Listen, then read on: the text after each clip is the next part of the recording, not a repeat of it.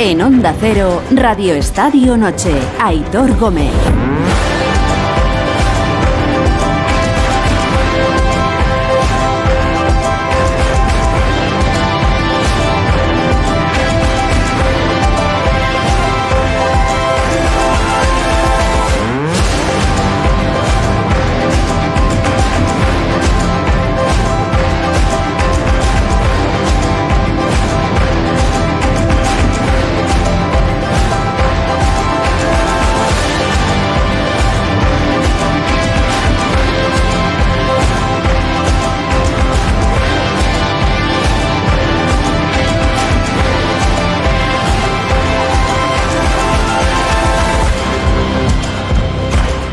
Media, diez y media en Canarias. Buenas noches. Gracias una vez más por regalarnos vuestro tiempo. A estas horas de la noche espero que hayáis tenido un fresquito, frío lunes seguro, pero espero que haya sido feliz. Lo bueno es que ya se acaba, que vamos ya camino del martes 24 de este mes de enero. Y acaba de terminar la penúltima jornada de la primera vuelta de la liga. Terminado la jornada eh, con el Valencia 2, Almería 2. Ha marcado Kluivert el primero, ha empatado luego Chumi para la Almería, que ya ha hecho el segundo. Y un error defensivo de Cheng, del jugador del Valencia, eh, ha propiciado el gol de Portillo que ha hecho el segundo. Bueno, ha habido en este partido, en Mestalla, esta noche, de todo. Ha habido penaltis fallados, ha habido penaltis que eran y que luego el VAR ha dicho que no, eh, goles anulados. En fin, no le ha faltado de nada al partido del Valencia que se pone décimo segundo con 20 puntos, con este que ha sumado en el día de hoy. El Almería es décimo cuarto con 19. Y en segunda división ha terminado también la jornada con el partido que se ha disputado en Andorra. Ha ganado eh, el Albacete 0-1 en este partido que se ha disputado a menos 10 grados. A menos 10 grados. O sea que si tenéis fresquito ahora mismo en vuestra ciudad, pensad que hay siempre alguien que puede estar peor y que ha tenido que jugar al fútbol hoy a menos 10 grados esta, esta noche. Esta semana que empezamos, que va a ser entretenida, ¿eh? nos viene una semana bonita con los cuartos de final de la Copa del Rey el miércoles y el jueves, con buenos partidos, entre ellos ese derbi madrileño entre el Real Madrid y el Atlético de Madrid en el Santiago Bernabéu. Hoy ha sido un día de buenas y de malas noticias en el Atlético de Madrid. La mala es mejor siempre empezar con la mala porque así luego te quedas con un buen sabor de boca. La mala es Marcos Llorente. Confirmada su lesión, va a estar unos 10 días de baja, no va a estar para el partido de Copa en el Bernabéu. Baja importante para el equipo del Cholo. Y la buena noticia para el Atleti, la renovación confirmada hoy eh, y es oficial de Pablo Barrios, el canterano que ha ampliado su contrato con el Atleti hasta 2028 y que ya va a formar parte del primer equipo como venía haciéndolo ya esta, esta temporada. Eh, dentro de asuntos feos que afectan también al mundo del deporte, en este caso porque hablamos de un jugador de fútbol muy, muy reconocido, es noticia hoy de nuevo Dani Alves, que ha sido trasladado, ha cambiado de la prisión de Brians 1 a la prisión de Brians 2 por motivos, eh, dicen, de seguridad. Luego eh, nos explicará el por qué alguien que eh, sabe mucho de esto y que conoce muy bien el funcionamiento eh, de todo esto y que está muy bien informado en torno a la gravísima situación que atraviesa eh, Dani Alves. Y volviendo al mundo del deporte, que es lo importante, también malas noticias desde Australia, porque hoy nos hemos quedado ya en el cuadro individual sin representantes españoles. Esta mañana ha caído Roberto Bautista contra Tommy Paul. El que ha ganado y fácil además ha sido Novak Djokovic, que ya está en cuartos de final. Por cierto, Djokovic ha mandado un... Bueno, no sé si interpretarlo como un dardito o no, pero ha dicho después de su partido que no se cuestionan las lesiones de otros tenistas como si se cuestionan las suyas. Eh, bueno, sabéis que ha estado tocado, antes del torneo ha habido días incluso en, lo, incluso en los que no ha entrenado, hoy parece que no tenía molestia alguna y que estaba bien, pero bueno, ha hecho esta reflexión. El serbio eh, evidentemente no ha dado ningún nombre, pero esa frase es la que ha dejado ahí. No se cuestionan dando las lesiones de otros tenistas como si se cuestionan la, las mías. Bueno, dejadme que aproveche para saludar a buena gente que viene a pasar un buen rato hoy con nosotros. Está Edu Pidal por aquí. Hola Edu, buenas noches. Buenas noches. Está nuestro porterazo. Hola Esteban, buenas noches. Muy buenas noches. Está Miguel Latigo Serrano. Hola Miguel, buenas noches. ¿Qué tal? Muy buenas a todos. Eh, ¿Estás bien? ¿Todo bien? ¿Todo en orden, Miguel? Uy, muy feliz. Hoy es un lunes distinto al de hace una semana. Hoy se ve todo Totalmente diferente. distinto. Hoy se ve todo diferente, sí, sí.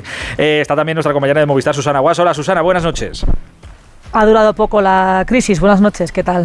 sí, es que la hubo, que parece que sí, pero bueno, es verdad. Es verdad que hoy es, un lunes muy. Mirad lo que cambian los lunes de, una semana para otra, eh, las dinámicas de los equipos y la situación en los equipos. Es tremendo esto. Em, pero bueno, oye, esto es, es, así, no lo inventamos nosotros, más viejo que el hilo negro. Em, quería ir antes de nada a Mestalla, a ver qué se está diciendo, qué se ha dicho después de este partido en el que, insisto, han pasado muchísimas cosas en el empate a dos entre el Valencia y el Almería. Y está Eduardo Esteve. Hola, Edu Esteve, Mestalla Mestalla, buenas noches.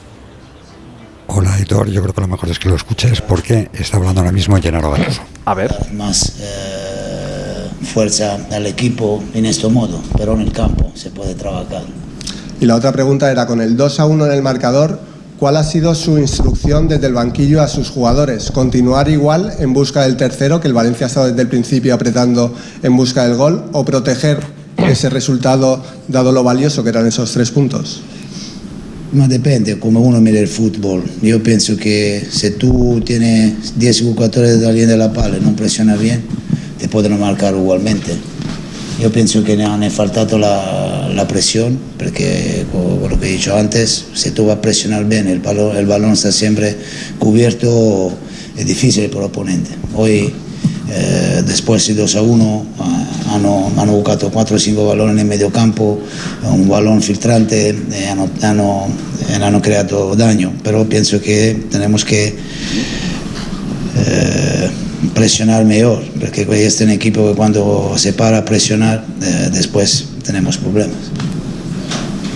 Buenas noches, mister. El tono de Gatuso es de decepción, ¿eh? es que los ha puesto dos veces por delante hoy en su estadio y se le ha ido la victoria, al final el empate. Y encima, como ha sido el segundo gol de la América, que ha sido con un error de, insisto, de Cheng, del jugador del Valencia, pues la cara entiendo que es la de no una buena noche de Genaro Gatuso. Aspectos que se trabajan en los entrenamientos que no consiguen que se reflejen en, en el campo y en el resultado, ¿qué solución le Una pregunta concreta, por lo visto. La de, de mejorar el nivel de fragilidad, porque es un equipo que no es el problema de, este que estoy hablando, no es de hoy. Es un problema que se va a mirar muchas veces hemos ido en vantaje, y en esta liga no es fácil ir en vantaje. Muchas veces en esta temporada eh, hemos tenido posibilidad de ir en vantaje, eh, hemos, hemos prendido gol, ¿entiendes? Pienso que, tengo el equipo tiene que mejorar en esto. Porque está pasando muchas veces lo que, que cuando tenemos el partido en la mano, el, después una pequeña cosa eh, perdemos todos. ¿Ves cómo estaba enfadado porque se le ha ido la victoria?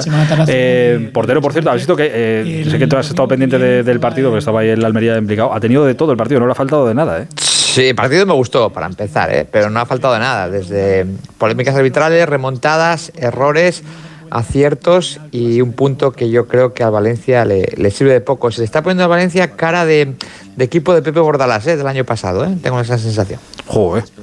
Sí, porque, no sé, empezó muy bien, eh, Gattuso ilusionaba, mete demasiada energía, pero Valencia en las segundas partes se descose, encaja muchísimo, balón parado lo defiende fatal y luego errores individuales, cuando no es Diacabí, es hoy o, Casar, no sé, no sé, creo que, está generando muchas dudas y la gente de Mestalla se fue, por lo que me cuentan, bastante, bastante enfadada hoy. Claro, ¿sabéis cuál es eh, el asunto? Que está todo tan, tan comprimido que, que, si ganas, estás en la zona de abajo, por, ejemplo, yo qué sé, el Sevilla gana un partido y sale del descenso y te pones decimotercero, decimocuarto, por ejemplo, poner uno, eh, o cualquiera de los que esté ahí abajo. Pero hay tan poca diferencia entre unos y otros, el Valencia tiene 20 puntos, está solo 3 por encima del descenso, el Almería tiene 19, está solo 2 por encima del descenso. O sea que esa zona de, abajo, que claro, nadie termina de despegarse o de crearse, hay una brecha en la, en la clasificación que diga, Joder, pues mira, estoy tranquilo, o navego en aguas tranquilas. Pues no, no, no hay mucha tranquilidad para eso.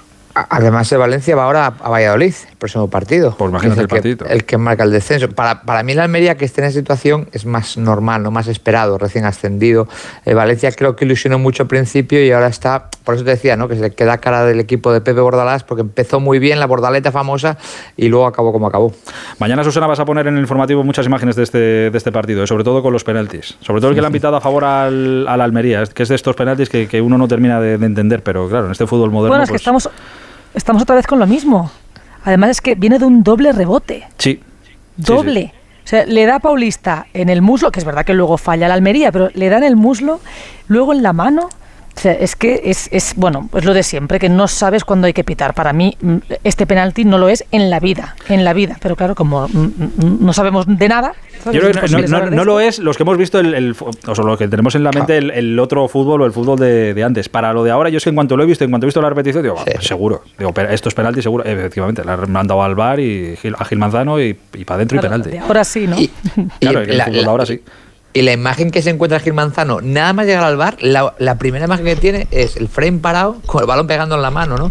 Sin poder analizar muchas veces que viene de doble rebote, que es la inercia de la Se lo dan caída de. Claro. Se lo dan Y- y- pa- para que vean lo que. Dice, lo que "Toma". Sí, pero luego, lo, luego lo ha visto entero, ¿eh? lo que pasa es que ha decidido Sí, rápido porque en cuanto ha visto tal, mano, fuera. Pero ahora en cuanto ve eso ya, Hitor, yo creo que ya estás... Que, que bueno, que seguramente reglamentariamente sea penalti, ¿eh? pero que eso hay que cambiarlo, hay que cambiarlo.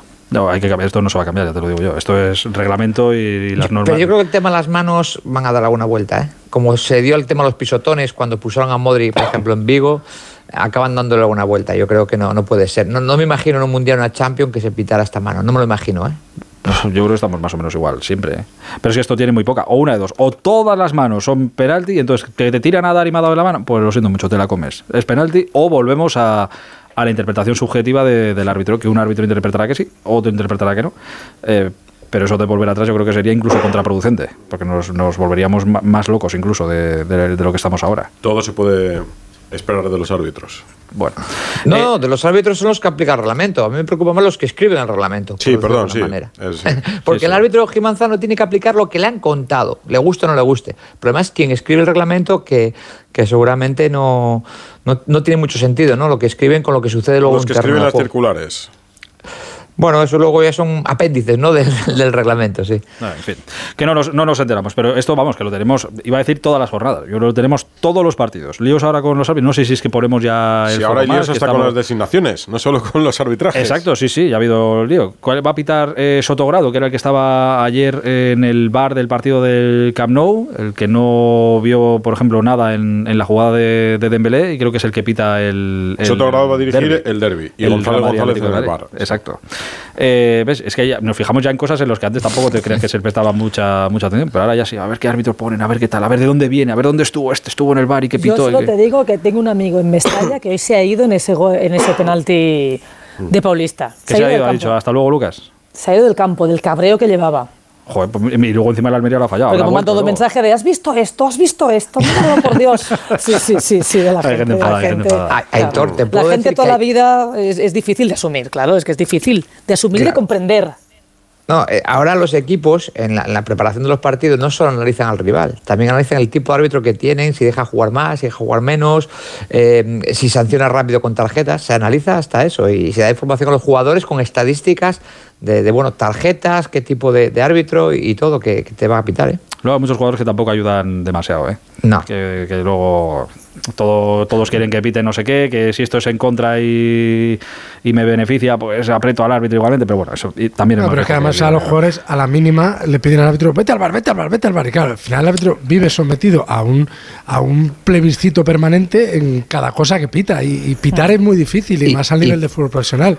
Pero, pero yo creo que si los árbitros dedicaran ahora un poco más tiempo a, que son profesionales y ganan un dineral, a estudiar el juego, a comprender el juego, antes que a estar muy fuertes y correr mucho, creo que les iría mejor, porque me parece que, que algunos de ellos pitan con un enorme desconocimiento de lo que es el juego. No digo el reglamento, que se lo saben de memoria, por supuesto. Digo que hay cosas que no son penalti porque no son penalti. Es Le que no. Ya, no pero ellos los exigen por el reglamento. Quiero decir, su jefe les igual, pide, pero- oye, el pero hay reglamento que pitar, es este, hay hay que- pitar aquí. Sí, correcto, pero hay que pitar con sentido común. O sea, nadie te- si el árbitro toma la decisión correcta, que ma- más allá de forofismos, porque para un forofo de un equipo a lo mejor todo lo que le perjudica nunca es, o sea, para un para gente que, que no le vaya, digamos, de, de manera, mm, eh, no sé, de manera casi unánime, que diga, joder, es que una, una jugada que, que no la veas, que la veas desapasionadamente dices, esto es penalti y esto no es penalti. Y hay, hay alguna jugada compleja, pero se están pitando cosas que es que no son, pero es que no son ni de lejos. No creemos, no, nosotros no creemos que sean. Luego ellos, por ejemplo, esta jugada del penalti de hoy de que le pitan a Gabriel Paulista por, por esta mano. Igual el árbitro en su foro interno está diciendo, "Pff, esto no lo pito, joder, estoy viendo en el Pues bar, no lo esto es- pites. es, completamente fortuito. Ya, pero si no lo pitan, a él se lo van a considerar como un error. Entonces igual se ve, se ve en la nevera pasado mañana, va a decir, pues no lo pitaste. Ah, ya, pero es que yo no, ya, ya, pero el reglamento dice, no lo pitaste a la nevera. Que igual también pasa, pasa eso, no lo sé. Sí, sí, es que me encantaría hablar con un árbitro para preguntarle todo esto, pero que fueran libres de hablar y de decirlo todo. Pero como tampoco... eh, Sí, claro, pero no, de- no- no- te dirán no estoy de acuerdo, pero es la norma. Eh, efectivamente, Claro, eso no va a llegar nunca. Efectivamente. No, es que cuando, cuando ganas una pasta arbitrando, pues te callas y tiras para adelante, Claro, ¿no? Si yo eso el- hasta ahí lo entiendo. Y como el que sale de ahí tampoco quiere rajar porque luego seguirá en otro sitio. Seguir ganando pasta. Al final, ¿sabes cuándo podremos hablar con ellos? Dentro de 15 años. Ahí igual conocemos alguna que otra alguna que otra verdad. Ya con jubilados o tal y tranquilos o lo que sea, igual ahí es otra cosa. Oye, nos hemos dejado eh, algo de Gatuso importante, Edu. Nada, que él insiste en que el equipo tiene ansiedad, que tiene cierto bloqueo mental. Es verdad, el Valencia no gana desde el pasado 10 de noviembre en Liga. Claro, hace mucho tiempo, fue antes del parón del Mundial, fue frente al Betis y luego es que, claro, se ha dejado puntos con equipos como el Almería, como el Elche, como el Mallorca en Mestalla. Puntos que en principio el Valencia no debía dejarse. Dice que con muy poquito se le hace daño al equipo. Es verdad que juega bien, que practica un buen fútbol, sobre todo en la primera parte, pero vamos, el Almería con muy poquito le ha hecho daño, le ha hecho dos goles y se ha llevado este empate. Tal cual. Eh, bueno, ha habido, es que ha habido un fallo de- del jugador de Valencia, de, Zenga, al final de- del partido, que iban sus compañeros a animarle. Pero bueno, oye, es un error puntual, pues un día falla uno, pasa que cuando falla hoy te cuesta un gol, te cuesta el empate, pues, pues mala suerte, ¿qué le vas a hacer? Eh, oye, Edu, estamos a día, eh, por si acaso, eh, estamos a día 23, camino del 24.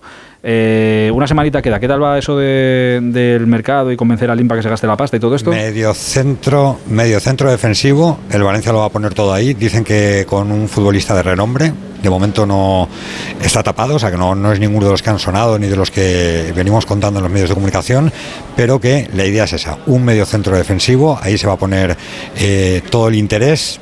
Y es verdad, estamos a 23 de, 23 de enero y de momento no hay nada. Y la, la afición empieza a impacientarse. Ha habido pañolado hoy también cuando se han retirado los futbolistas. Ha habido otra vez gritos de contra Meriton. Y es que, claro, pasa el tiempo, el equipo es muy frágil y como el equipo se mete abajo, mm, este equipo tan joven lo va a pasar realmente mal. ¿eh? Pero el medio centro de, de renombre, eh, yo qué sé, repescar al Belda. mm, No, con, con experiencia, no. Un un medio Sí, centro lo con experiencia que. Sí, claro, o- ojalá, ¿eh? ojalá. Yo, por, por una albelda, vamos, yo daba todo lo que tengo. Pero, Hay muchos en el mercado, le- pero- claro, pero- Ya, por eso digo, pero, No, como pero que dices idea de, renombre, digo, joder, pues será uno conocido, o sea, que no será un fichaje de estos de. no, de renombre me refiero. en el Zenit claro, de San Petersburgo hay uno que. que no. Eh, correcto.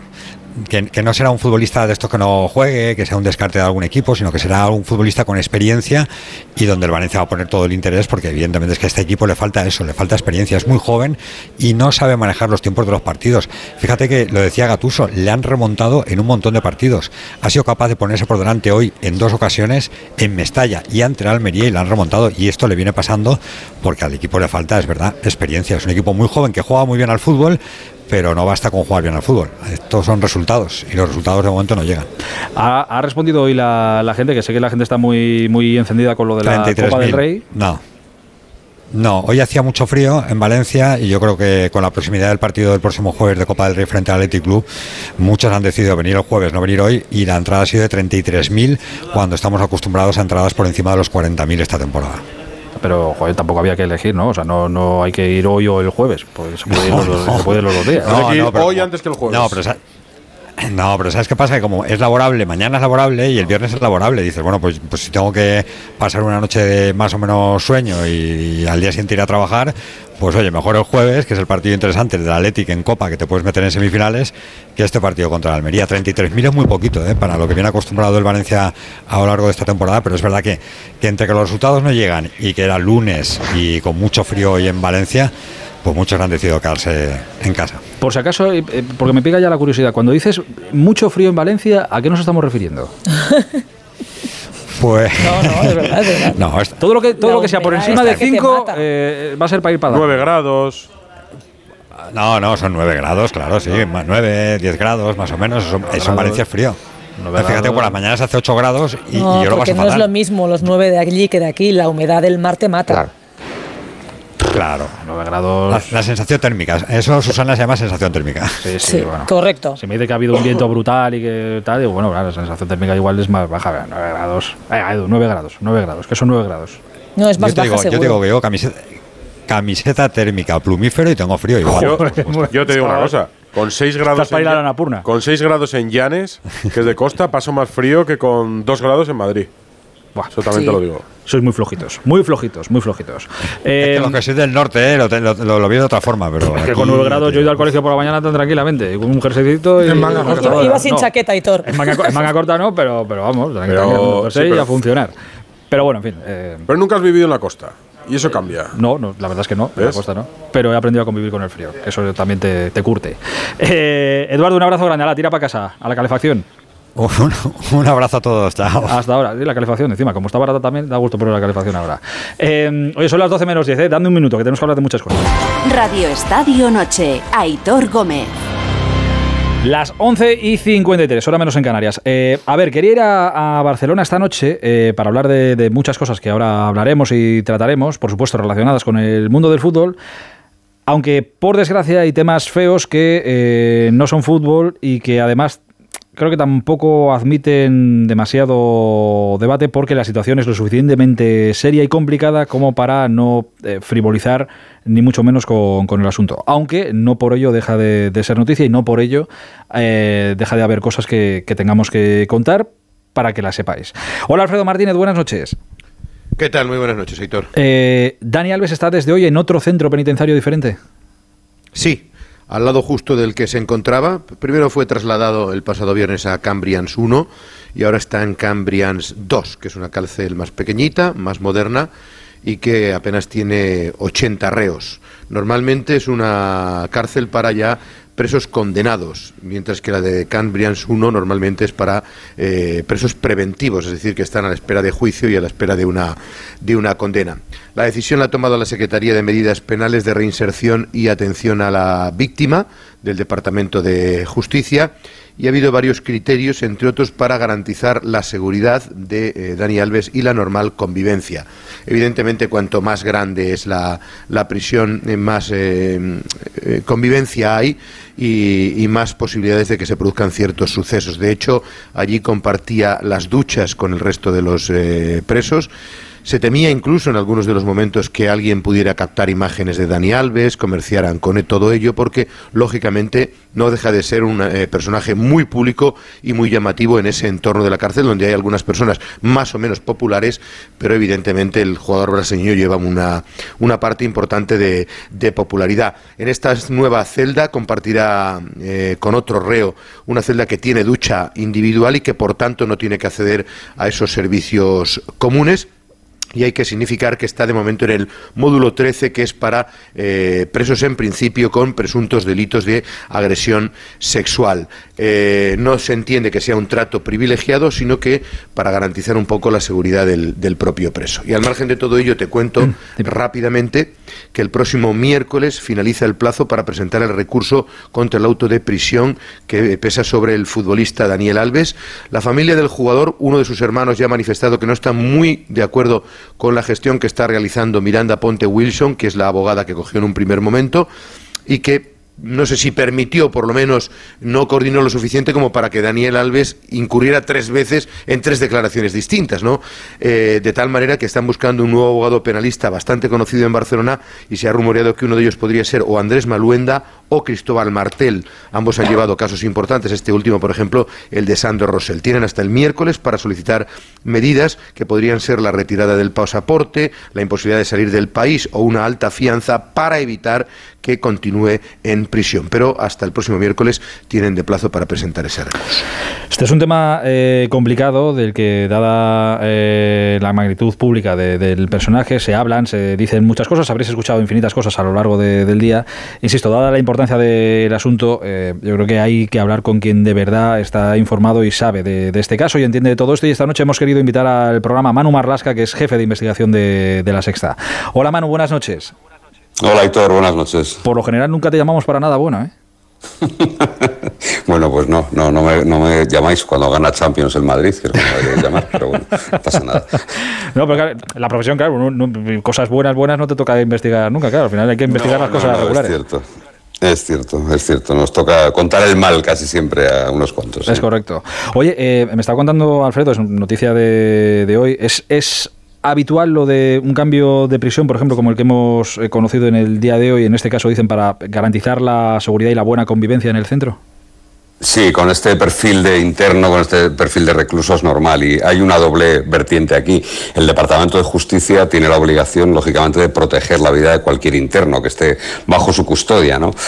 Eh, el problema de seguridad era uno y después el que te apunta muy bien Alfredo. Eh, los presos mediáticos tienen mucho peligro de ser víctimas pues, de que alguien les haga fotografías, de que se monte algún follón alrededor de ellos y es mucho mejor para todos, para la convivencia del centro y también para la integridad y para la seguridad y, para garantizar la intimidad del interno, trasladarle a un centro más pequeñito y más acorde con las exigencias que, precisa Dani Alves en este caso. ¿no? Brians 2 es una prisión, la ha definido muy bien Alfredo, es de cumplimiento, es decir, los presos que están allí ya están cumpliendo una condena, eh, con lo cual ya han pasado esos primeros momentos que tan malos son para cualquiera que no esté habituado a ese paisaje, a, ese, eh, eh, a esa fauna que hay en una prisión y entonces, bueno, pues allí todo es más tranquilo. Además, se le ha asignado un interno de confianza de la prisión, es decir, alguien que va a estar acompañando a Dani Alves y que se va a convertir en su sombra en, unos, unas cuantas semanas, en las primeras semanas que permanezca allí hasta que el centro penitenciario, la dirección y la Junta de Tratamiento vea que todo va bien y que, que él se ha adaptado a la vida carcelaria. Esto de eh, preso de de, confianza, sí, que lo había leído yo también, que, dices ahora. Entiendo que que puede ser también habitual en estos casos, no sé si los primeros días para, yo qué sé, para la, angustia que a uno le pueda generar la nueva situación, pues para llevarla mejor, digamos.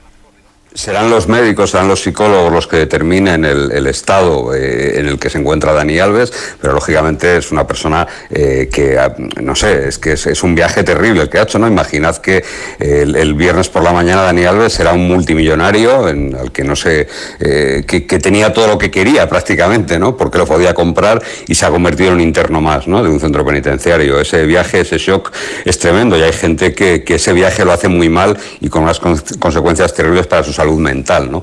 Eh, ya te digo que será la Junta de Tratamiento, el psicólogo, el que decida su estado y el que levantará esas medidas, esos protocolos que hay, eh, porque en algunos casos se han detectado en esos comportamientos, no digo que sea el caso de Dani Alves, ¿eh? pero se han detectado comportamientos suicidas, por ejemplo, autolíticos, ¿no? de, gente que intenta lesionarse pues por, en esa desesperación y en esa ansiedad que produce un ingreso en prisión.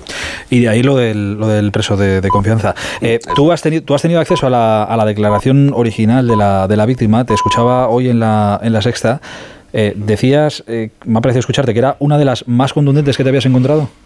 Sí, a ver, una declaración de una persona víctima de, de agresión sexual eh, a veces está llena de lagunas, las lagunas que produce el propio shock de esa agresión sexual y que, y que hace muy complicada una reconstrucción fiel de los hechos, o en otras ocasiones lo que ocurre es que está demasiado adornada. ¿no? Eh, en este caso no, en este caso la declaración tiene una contundencia y una coherencia que le dan, que es muy rica en detalles, pero a la vez lo que no sabe o no recuerda lo dice claramente, que no lo sabe o que no lo recuerda, ¿no? Eso tiene mucha verosimilitud. Pero eso no vale, eso no es suficiente, y esto hay que dejarlo muy claro. ¿eh? Eh, el delito, un delito de agresión sexual es lo que se llama un delito privado, es decir, un delito que verdaderamente lo que ha ocurrido solo lo saben Dani Alves y la mm, presunta víctima de Dani Alves, ¿no? Para poder mantener un relato, para poder mantener eh, esa contundencia que te digo en el testimonio de ella, lo que hay que tener es un montón de pruebas periféricas, es decir, de cosas, de, pruebas que puedan reforzar esa idea, que puedan reforzar el relato de ella. En este caso, ¿cuáles son? El testimonio de las personas que estaban allí, el testimonio de los encargados de seguridad de la discoteca, las imágenes de las cámaras de seguridad, el testimonio de las dos chicas, de las dos mujeres que acompañaron a la víctima e incluso de los empleados del, local. ¿no? Toda esa prueba periférica... del hospital también evidentemente el parte médico que ha aportado ella, que en este caso también hay que decir que no es un parte médico eh, muy contundente, quiero decir, no, es un parte médico que presente lesiones terribles para entendernos, sí que presenta lesiones propias y que son compatibles con una agresión sexual o con el relato que cuenta ella de esa agresión sexual, ¿no? Entonces, a partir de ahí, con toda esa prueba, que está incluida en el atestado que los Mossos de Escuadra, eh, con el que acompañaron a la puesta de Dani Alves a disposición judicial, eso es lo que ha valorado la Fiscalía mm, a la hora de pedir la prisión y la juez instructora para decidir la prisión incondicional de él, ¿no? Más allá de efectivamente ese riesgo de fuga, ese alto poder adquisitivo de Dani Alves, eh, que mm, le hace, mm, bueno, pues ser, digamos, un candidato idóneo para la prisión preventiva. Eh, ahora que me hablas de, la verosimilitud de la, de la historia, que evidentemente es, importante y veremos a ver qué decide la, justicia, pero parece que la víctima o la presunta víctima habría renunciado ya a una bueno, que esto ya es avanzarse igual mucho, ¿no? Pero a una posible indemnización si es que la hubiera en la sentencia cuando se celebre el juicio y cuando el juez o la jueza eh, decida. Eh, supongo que va precisamente en esta línea, de, dar con esto mayor verosimilitud a, la historia de, oye, que yo no quiero el dinero. Sí, pero que no le hacía falta. Quiero decir que, que eso está, ella está en su derecho, como cualquier víctima de un delito de esta índole, pero que no hacía falta. Quiero decir que eso no refuerza su posición, eh, sí que refuerza, vamos a decirlo, en el ánimo de, la opinión pública, si quieres decir, bueno, pues eh, esta mujer no es alguien que quiera aprovecharse de alguien famoso eh, que le mete, desgraciadamente hemos visto algún caso así, pero en este caso no parece, parece que estar muy lejos de eso, ¿no?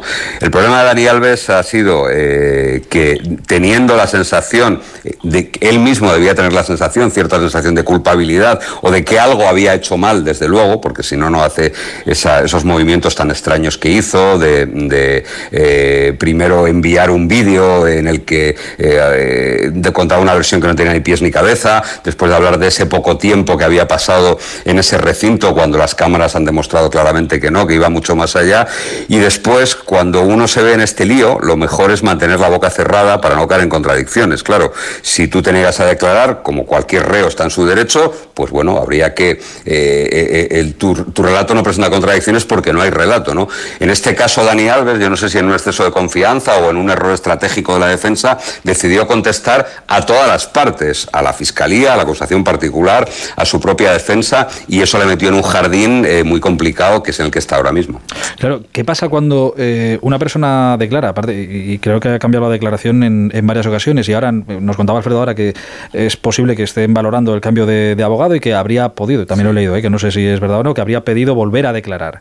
Yo, claro, al, final, ¿con, qué, versión, ¿con qué versión te quedas y qué, qué dice la web? Claro, si cada vez me cuentas una historia diferente. Ese es el problema, que, el, del no la conocía de nada a bueno, sí que la conocí, a bueno, es que ella se abalanzó sobre mí. Hay varios viajes distintos, varios viajes sin justificar, porque él no lo ha justificado ni con la ingesta de ningún tóxico, ni con la ingesta de ninguna bebida alcohólica, ni nada parecido, sino que ha ido cambiando de declaración sin, sin, sin, sin, explicar por qué. Y ahora su nuevo abogado está metido en un lío, porque ahora cómo sales de aquí, ¿no? Ahora qué versión vas a dar, ahora qué vas a contar y cómo vas a contar las que diste antes. ¿no? Yo creo que la única salida posible es que Dani Alves, y veremos si es lo que va a hacer el abogado penalista, que seguro los nombres que ha dado eh, tanto Maluenda como Martel son dos de los mejores penalistas de Barcelona, va a contratar a un penalista de absolutas garantías. También se habló de Olga Tubau, que fue la, defensora de, del caporal del jefe de los Mossos de Escuadra, de Trapero. Bueno, pues cualquiera de esos penalistas lo que va a pedir es eh, por lo menos eh, la libertad provisional, va a depositar, va a ofrecer depositar una fianza millonaria, y hablo de millonaria porque va a pasar del millón de euros para garantizar cualquier tipo de responsabilidad, responsabilidad civil, y después pues seguramente pedirá eh, que se le dé alguna medida alternativa al retirar el pasaporte o incluso el que se le ponga una pulsera telemática de seguimiento para, para evitar una posible fuga ¿no? y así anular una de las razones por las que está en prisión, que es ese riesgo de fuga. Eh, no sé si tendrás una respuesta a esta pregunta, pero ¿sabemos cuánto tiempo puede tardar en celebrarse el juicio o no se sabe? Bueno, a ver, eh, es complicado porque va a depender mucho de los ritmos de los cambios de abogados, de, las pruebas complementarias que se pidan. No olvidemos que, por ejemplo, eh, la víctima de la presunta víctima de Dani Alves entregó a los Mossos de Escuadra el vestido que llevaba esa noche. Entiendo que para que se cogiesen muestras de, ADN para, comprobar si ahí había restos biológicos de Dani Alves, que no indicaría más que aquí había una relación, que Dani, Dani Alves y ella han tenido una relación. No se sabe de qué índole, ¿no? Pero sería otra prueba periférica más, ¿no? Eh, eso es lo que se va a hacer. Eh, muchas más pruebas tampoco hay, porque es una instrucción relativamente corta, ¿no? Los testigos ya les tomó declaración la policía, el juzgado les tendrá que tomar declaración también y la juez estará pendiente de, algún, de alguna prueba más, de algún informe más que haga la unidad central de, agresiones sexuales, UCAS de, de Mossos de Escuadra, ¿no? No es un procedimiento que se vaya a dilatar mucho en el tiempo, eh, estamos en, a inicios del 2023, si todo fuese, si no hubiese unas dilaciones, seguramente eh, antes de final de año, como mucho el, año que viene, el primer trimestre, podría haber un juicio. ¿no? Lo que pasa es que aquí ya entran los imponderables. Ahora mismo hay convocada una huelga de funcionarios de justicia en Cataluña que puede retrasar, es decir, que, la justicia tiene estas cosas, ¿no? Pero es una causa con preso y, mientras Dani Alves siga preso, pues tiene la urgencia de cualquier otra causa con preso, no porque sea Dani Alves, ¿eh? no, no quiero por ni, en ningún momento nadie vea que, que, ni, la, Administración de Justicia de Cataluña ha tenido un trato de favor con Dani Alves porque con un trato de favor nadie está en prisión. ¿eh? No, porque de hecho la prisión preventiva tiene unos plazos y el máximo de los plazos podrían ser de hasta dos años en el caso de una condena muy elevada, con lo cual todavía estarían en esos de estar en prisión preventiva. Em, bueno, es que quería terminar, es que no, no quiero mm, valorar nada de esto porque evidentemente aquí el que sabe es Manu y aquí es la justicia la que tendrá que hacer, pero sí que me quedaba en, este tema que se ha comentado mucho, lo de, lo de la mm, renunciar a la indemnización y demás. Al ser una cosa tan, tan pública, no sé si al final todo influye, cada uno se va formando su, su opinión. Eh, entiendo, yo entiendo que esta decisión genere más credibilidad, que pueda generarlo, oye, yo renuncio al dinero, aunque luego en la administración de la justicia, ya me ha dicho Manu que que, no influye, pero de alguna manera no sé si es peligroso que se mida la credibilidad por las posibles indemnizaciones económicas, porque oye, habrá víctimas que por desgracia tengan que, no sé, dejar de trabajar para recuperarse física o mentalmente y necesiten esa indemnización que les pueda proporcionar la justicia, si la sentencia lo dicta así, eh, para seguir viviendo. Pero claro, insisto, que es un tema personal y complicado, pero claro, es un caso tan... Ha sido, mira, esto es como, eh, yo siempre digo... Mm, las donaciones o, los gestos altruistas tienen valor cuando no se cuentan. ¿no? Eh, es cuando verdaderamente tienen valor. En el caso, yo creo que, la abogada de, esta presunta víctima ha hecho eso, ha hecho público esa renuncia para tratar de apuntalar esa credibilidad, ¿no? por si alguien tenía alguna duda. Eh, hubo un momento, el, viernes, que el jueves y el viernes pasado, el viernes fue cuando fue detenido, en una detención que es pactada por otro lado. ¿eh? Esa detención, esa entrega es pactada por la abogada de Dani Alves con los Mossos de Escuadra. Se pacta un lugar en el que él va a y, ya se le avisa que va a ser detenido con la condición de que va a pasar inmediatamente a disposición judicial, es decir, que no va a pasar una sola noche en el calabozo. ¿no? Entonces yo creo que en esos primeros momentos, eh, alguien pudo pensar, y quizás la abogada de la víctima también pudo pensar, que iba a haber algún tipo de movimiento a favor de Dani Alves y para tratar de socavar la credibilidad de la víctima de, de Dani Alves. ¿no? Eso no pasó, sino que se le dio credibilidad. La jueza de instrucción, que ahora es una jueza sustituta, le dio credibilidad. La fiscal también. Y no hubo un movimiento eh, eh, de ninguna clase a favor de Dani Alves. ¿no? Yo creo que, que en ese sentido el comportamiento de todo lo que rodea al fútbol, que vosotros sabéis mejor que nadie todo lo que rodea al fútbol, ha sido ejemplar. ¿no? Nadie yo creo que se ha dejado a la justicia que actúe con los plazos que tenga, con las decisiones que tenga que tomar y punto, ¿no? Y intentar sacar punta ahora a lo que dijo eh, Xavi, el entrenador del Barcelona, Xavi Hernández, o, lo que dijo la mujer de, Dani Alves, pues ¿qué va a decir la mujer de Dani Alves? No, pues evidentemente, claro que sí. No tiene, no tiene otra que, defender a su marido, ¿no? Es su familia, al fin y al cabo. Eh, y la última que, te hago, que eh, no sé si, es que claro, no, como no, no, no sé si tienes información o no, pero digo que igual debería ser la primera, que es quizá lo que nos tendríamos que preguntar todos, pero no sé si lo sabremos o no. Eh, ¿Sabes, Manu, o se sabe algo de cómo está, de cómo está la, víctima, de cómo está la presunta víctima? Pues mira, es una persona que es, eh, lejos de, como alguien podría pensar, lejos de ser una buscavidas o una chica de las que frecuentan los reservados de las discotecas de famosos, es una chica con su profesión, con su carrera, eh, con su trabajo, eh, que estaba circunstancialmente allí. Ese día había quedado con una prima suya y una amiga, que también son chicas con, profesiones eh, alejadas de todo este mundo.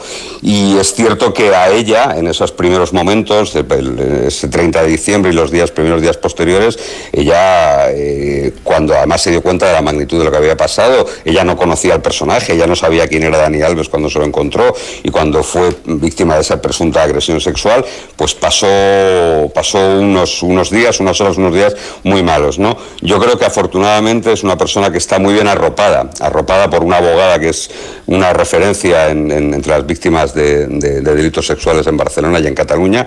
Esther es una especialista en, esa materia y por una familia que lo mismo, que la ha arropado, que la ha protegido y porque creo que y en este caso, fíjate, voy a hacer un, pequeño reconocimiento también, porque creo que también la prensa en Barcelona eh, ha sido muy cuidadosa con este tema. ¿no? Eh, me consta que hay unos cuantos que conocemos eh, detalles de, ella y de su entorno y por supuesto que no se van a revelar precisamente en aras de la protección de esa víctima, ¿no? porque creo que así deben ser las cosas. Pues es verdad, así deben de ser las, las cosas. Eh, Emanuel Barrasca, jefe de investigación de, de, La Sexta, no sabes cuánto te agradezco este ratito aquí en el Radio Estadio Noche de Onda Cero, que, por otra parte es tu casa. Muchísimas gracias, un abrazo. Un abrazo, Manu, hasta ahora. Hasta luego. Eh, pues nada, oye, que la justicia siga su curso, que sea lo que tenga que, ser. Es que no quiero preguntaros mucho porque no admite esto mucho debate y va a ser la justicia la que va a tener que decidir qué, pasó y qué decisión toma y qué, pasa en, todo esto. Eh, Alfredo, ¿algo más que, añadir? No, este vamos a ver. Vamos a ver los próximos pasos, si efectivamente se presenta pronto ese recurso para pedir la, libertad bajo fianza. Dicen que Alves va poco a poco integrándose a ese estado de shock que te comentaba Manu Marlasca, que los primeros días estuvo absolutamente apagado, taciturno, poco hablador, poco a poco va eh, integrándose en lo que no le queda más remedio, que es su nueva vida, por lo menos momentáneamente, y eh, que en esa nueva eh, cárcel son solo 80 reos para los 200 que había en el otro lugar, que es un sitio mucho más masificado. Así que vamos a ver cómo se producen los acontecimientos y seguiremos contándolos porque no deja de ser una noticia de tremendo impacto mediático, no solo en Barcelona, sino en el mundo entero. La repercusión fuera de España, ya te puedes imaginar, Brasil, México, un jugador que lo había ganado todo, es el jugador con más títulos en el mundo. ¿eh? Eh, por tanto, evidentemente, la trascendencia de la noticia va más allá de nuestras fronteras. yo, me he quedado muy, muy sorprendida porque siempre he tenido una relación excepcional con él. Eh, quizá de los jugadores en todo ese tiempo que llevo trabajando, que llevo años, de los que pues mejor eh, recuerdo tengo en todo, ¿no? porque siempre se ha portado muy bien, desde la época del Sevilla, evidentemente el Barça, incluso cuando estaba en el PSG, y últimamente hablábamos bastante porque tenía ya medio apalabrado para la Champions, para cuando vuelva ahora en febrero, para que estuviera comentando precisamente el, el PSG, ¿no? Entonces, bueno, pues es un lío tremendo, creo que ha tirado su vida por la borda de una manera terrible. Para él es terrible, pero sobre todo para ella, ¿no? Y, eso, hay todo lo que tú dices, que lo único que sabemos es que la chica no ha cambiado su versión espeluznante y él tres veces, así que Esa es la pinta, clave, pinta muy mal. Claro, eso pinta mal para Alves por el hecho de que yo no sé lo que lo decía Manu, eh, lo que ocurrió lo saben la chica y lo sabe Dani Alves. Pero evidentemente, si la chica mantiene una versión coherente eh, un relato estructurado del que está diciendo la verdad, porque si yo os cuento lo que he hecho hoy y os lo cuento de manera coherente, porque en cambio si me pongo a inventarme lo que no he hecho hoy, posiblemente entre en contradicciones. Entonces tiene todo el sentido que un, alguien que cambia tres veces su versión mm, er, es, muy extraño. O sea, no, tiene más pinta. luego habrá que ver, claro. Sí, no, luego además, Látigo, hay cosas que eh, ratifican lo que dice la víctima, es decir, la duración en el vídeo de la estancia en el lavabo, eh, cómo entran en el lavabo, y luego hay, hay en, la declaración, por ejemplo, y contaba, me parece que son los compañeros del mundo, que ella describe un tatuaje que tiene el tatuaje de la media que solo lo podría ver si estaba en la postura que dice ella y no en la que estaba él. Es decir, que, que todo va en la línea de que coinciden todas las cosas con lo que va contando ella.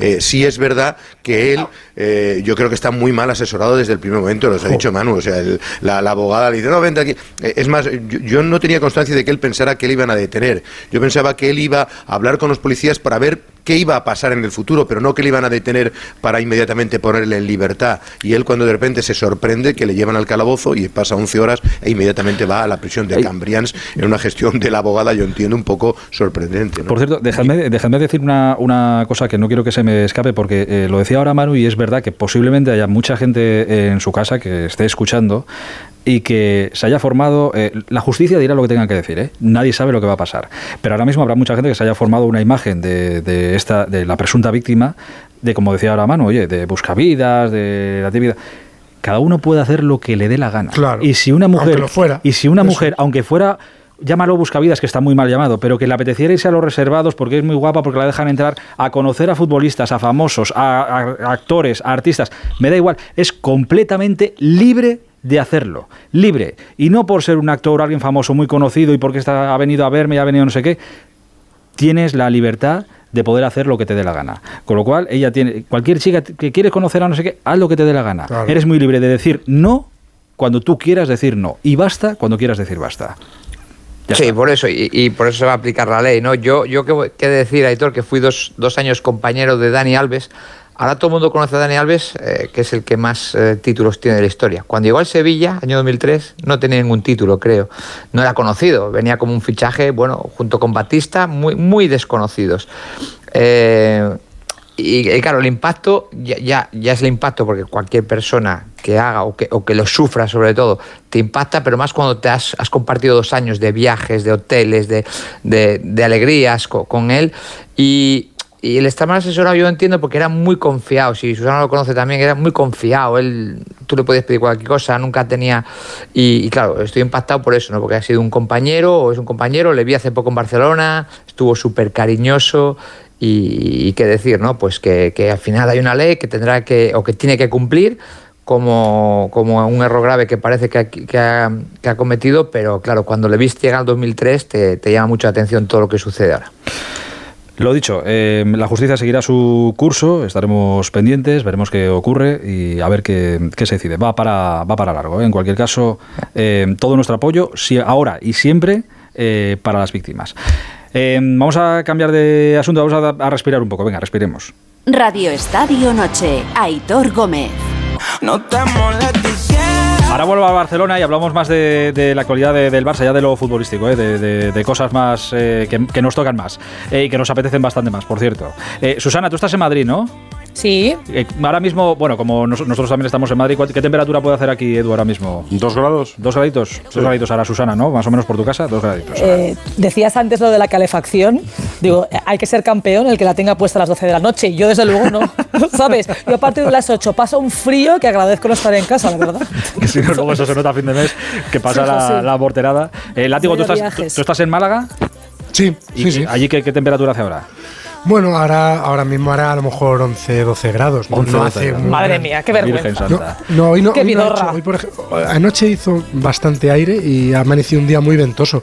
Pero, por ejemplo, hoy a las horas centrales del día hacía 17 grados y si, si eras capaz de, de protegerte del aire, yo he visto mucho que cuélgale. yo he visto mucho que en el paseo eh. marítimo poniéndose a, a sotavento y allí de color marrón que están con la cerveza. o sea Pero- que no- porque claro, aquí vive, aquí vive mucho noruego. Dan ganas- dan noruego, ganas, no- 17 grados es ola de calor. No dan ganas de colgarte, dan ganas de ir y darte una colleja, la verdad, casi, casi. Podéis venir cuando queráis. Portero, y tú estás en Asturias. Ahora, en Málaga. ahora, Yo- ahora mismo, yo- ¿qué temperatura hace ahí?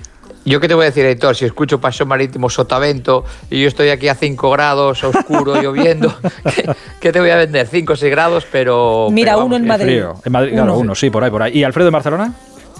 Hay 4 grados, pero dicen que mañana va a nevar muy cerca de aquí, en la zona del litoral, fíjate tú, en la misma costa. Pues te digo una cosa, todo lo que estáis diciendo que puede hacer más frío o menos frío es una broma, una broma. Se ha jugado esta noche, que os lo contaba al principio, se ha jugado el partido de segunda división, el que cerraba la jornada, el Andorra 0, Albacete 1. Ese partido se ha jugado a menos 10 grados. A 10 grados bajo cero. Eh, hay un jugador del Albacete que nos está escuchando y creo que está intentando todavía, hora y media después, o sí, que es hora y media después de que terminara el partido, creo que está intentando todavía calentarse los pies. Michael Mesa, buenas noches. Hola, ¿qué tal? Buenas noches. ¿Cómo estás, hombre? Pues entrando en calor, ya en el hotel y, y comiendo un poquito de, de puré para ver si sube la temperatura porque ha sido un día complicado. Pero ha sido a menos 10 habéis empezado. Eh, sí, eso no, nos habían dicho y la verdad que la sensación térmica no sé cuánto sería, pero la verdad que mu- mucho frío, mucho, mucho, mucho frío y sumado a que yo soy canario, o sea, que tampoco estoy muy acostumbrado al frío, pues me la he comido hoy bastante. Claro, es que un tío- un tío de Santa Cruz de Tenerife no puede jugar a menos 10 grados. Es que debería estar prohibido, pero bueno, por lo menos hemos ganado.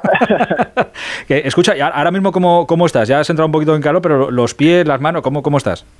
Pues bueno, eso te digo, entrando un poco en calor, es verdad que estamos ya en el hotel, eh, cuando en el descanso teníamos calefactores para los pies y la verdad que ha sido bastante eh, bastante complicado, eh, con cremas de calor y bueno, eh, intentando pasar eh, los minutos, la verdad. Crema, cremas de... Ostras, eso no había escuchado yo nunca. ¿Cremas de calor? ¿Eso qué es? Eh, la crema calor típica para dar masaje cuando estás mal, pues eh, puesta en los pies, porque no, no había otra. O sea, algo que, que te calentara un poco y que, bueno, pues con, con, con ese agua que te entra en la bota, pues que hiciera que, que estuviera un poquito más caliente. Pero bueno, aún así, muy difícil. Yo tengo una foto, la verdad, de mis pies, que espero guardarla, que no la vea nadie, pero que da hasta pena. ¿Qué está- ¿Pero que están morados o hinchadísimos? Eh, morado, hinchado y bueno, al final de tobillo para abajo, eh, poca sangre corría hoy. Pero bueno, como te digo, al final, pues mira, pues con la victoria pues se ve la cosa de, otra manera, pero, pero la verdad que un lunes eh, a las 9 de la noche en Andorra eh, era complicado. Eh, claro, es que, bueno, en, Albacete, en Albacete era frío también, pero no sé, claro, no sé si llega a, menos 10 grados ahora, ahora mismo. Eh, mira, Michael, aquí tengo a, Esteban, el que fuera portero de, Oviedo, y alguna vez me ha contado, eh, portero, tú me has contado alguna vez, hablando de frío, que te, Sí. lleva- te llevabas el termo con, con la sopa, con caldito para durante el partido. Yo llevaba, claro, yo lo tenía toda la portería, se lo daba a recoger pelotas. Y luego para las manos, ahora que estás hablando de la crema de calor, que también la se utilizaba, pero para las manos los porteros, yo compraba un centro comercial eh, unos parches que le dabas un golpe y, y calienta, ¿no? Eh, los descubrí ahí cuando unos amigos que andan en bici y tal, y lo metía entre los guantes, sí, sí, lo metía entre los guantes. eh, para, para que te diese calor, te aguantaba, bueno, media hora, 40 minutos eh, los parches estos de, de calor también. Michael, ¿es el partido más frío que has jugado en, en tu carrera? Eh, sí, yo creo que por sensación, sí. Es verdad que he jugado días en Pamplona, recuerdo un partido nevando y que casi a frío, pero lo de hoy ha sido, ha sido potente. Y, y ahora, ahora de, de cena, eso, ¿un caldito, sopita o, o qué os han dado? Sí, un poquito de, de puré para ver si el estómago va cogiendo temperatura y el cuerpo se calienta y, y bueno, lasaña de verdura, y algo calentito, la verdad. La verdad que una ensalada hoy eh, borrado. Escucha, ¿y con, con el frío se piensa igual? ¿O la, ¿O la cabeza piensa una cosa y el cuerpo tarda como dos horas en hacerla? Eh, a ver, estaba un poco frenado hoy, la verdad, pero bueno, eh, te digo, eh, al final hemos conseguido la victoria, pero sí es verdad que ha sido un partido eh, eh, igual hasta para olvidar. Un poco frío, el campo estaba un poco duro, tampoco podías traccionar muy bien. Eh, bueno, eh, lo positivo, la victoria. Bueno, y encima creo que habéis tenido una jugada de bar que habéis estado cuatro minutos parados. O sea, maravilla, claro. Sí, eh, al final se suma todo. El bar estaba para ayudar, pero sí es verdad que bueno que tarda un poquillo y, y bueno, nos hemos quedado ahí un poquito frío, nada más empezar la segunda parte, pero, bueno, al final ha sido roja y, y por suerte para nosotros, obviamente la decisión nos, nos ha favorecido porque porque bueno, hemos quedado con, con ellos con uno menos y, y hemos aprovechado las oportunidades. Escucha, te quejas de vicio. Sabes que. Pregúntale a tu portero cómo estará. Ese sí que tiene que estar fastidiado ahora. La verdad que el pobre ha sufrido, ha sufrido. Joder, que se habrá sufrido. Tiene que tener las orejas, los pies. El... Bueno, bueno, tiene que estar entumecido. Pobre hombre, pobre hombre. Eh, oye, Michael, muchísimas gracias por, por atendernos. Nada, te dejamos ahí que sigas con, con los pies en agua caliente. Bueno, no, te- que, que mucho ánimo y que, que enhorabuena por la victoria. Muchísimas gracias y buenas noches. Un abrazo fenómeno hasta ahora. Eh, a menos 10 grados, ¿eh? Para que luego, para que luego os quejéis. Pero bueno, Susana, Debería igual. estar el campo a reventar también, ¿eh? Pues imagínate, menos 10 Bueno, Es que escucha, vamos. ahí están acostumbrados a esto, ¿eh? Había pingüinos con bufanda allí. Yo cuando voy a zonas de frío Vaya tampoco te creas que la diferencia luego. Una vez que tienes frío ya. Ya- ya, Yo- cuando yo pasa recuerdo- de cero para abajo, No, bueno, el Madrid en Moscú, recuerdo el, un Eso. partido del Atlético de Madrid en Pero no te Kazajistán, tan lejos. nevando. Zaragoza he pasado un No, es lo que te iba a decir, frío. Susana. Vitoria, vamos. Que nevando en Kazajistán. caldos. Nevando en Había un chico en el público que me traía caldo Nor.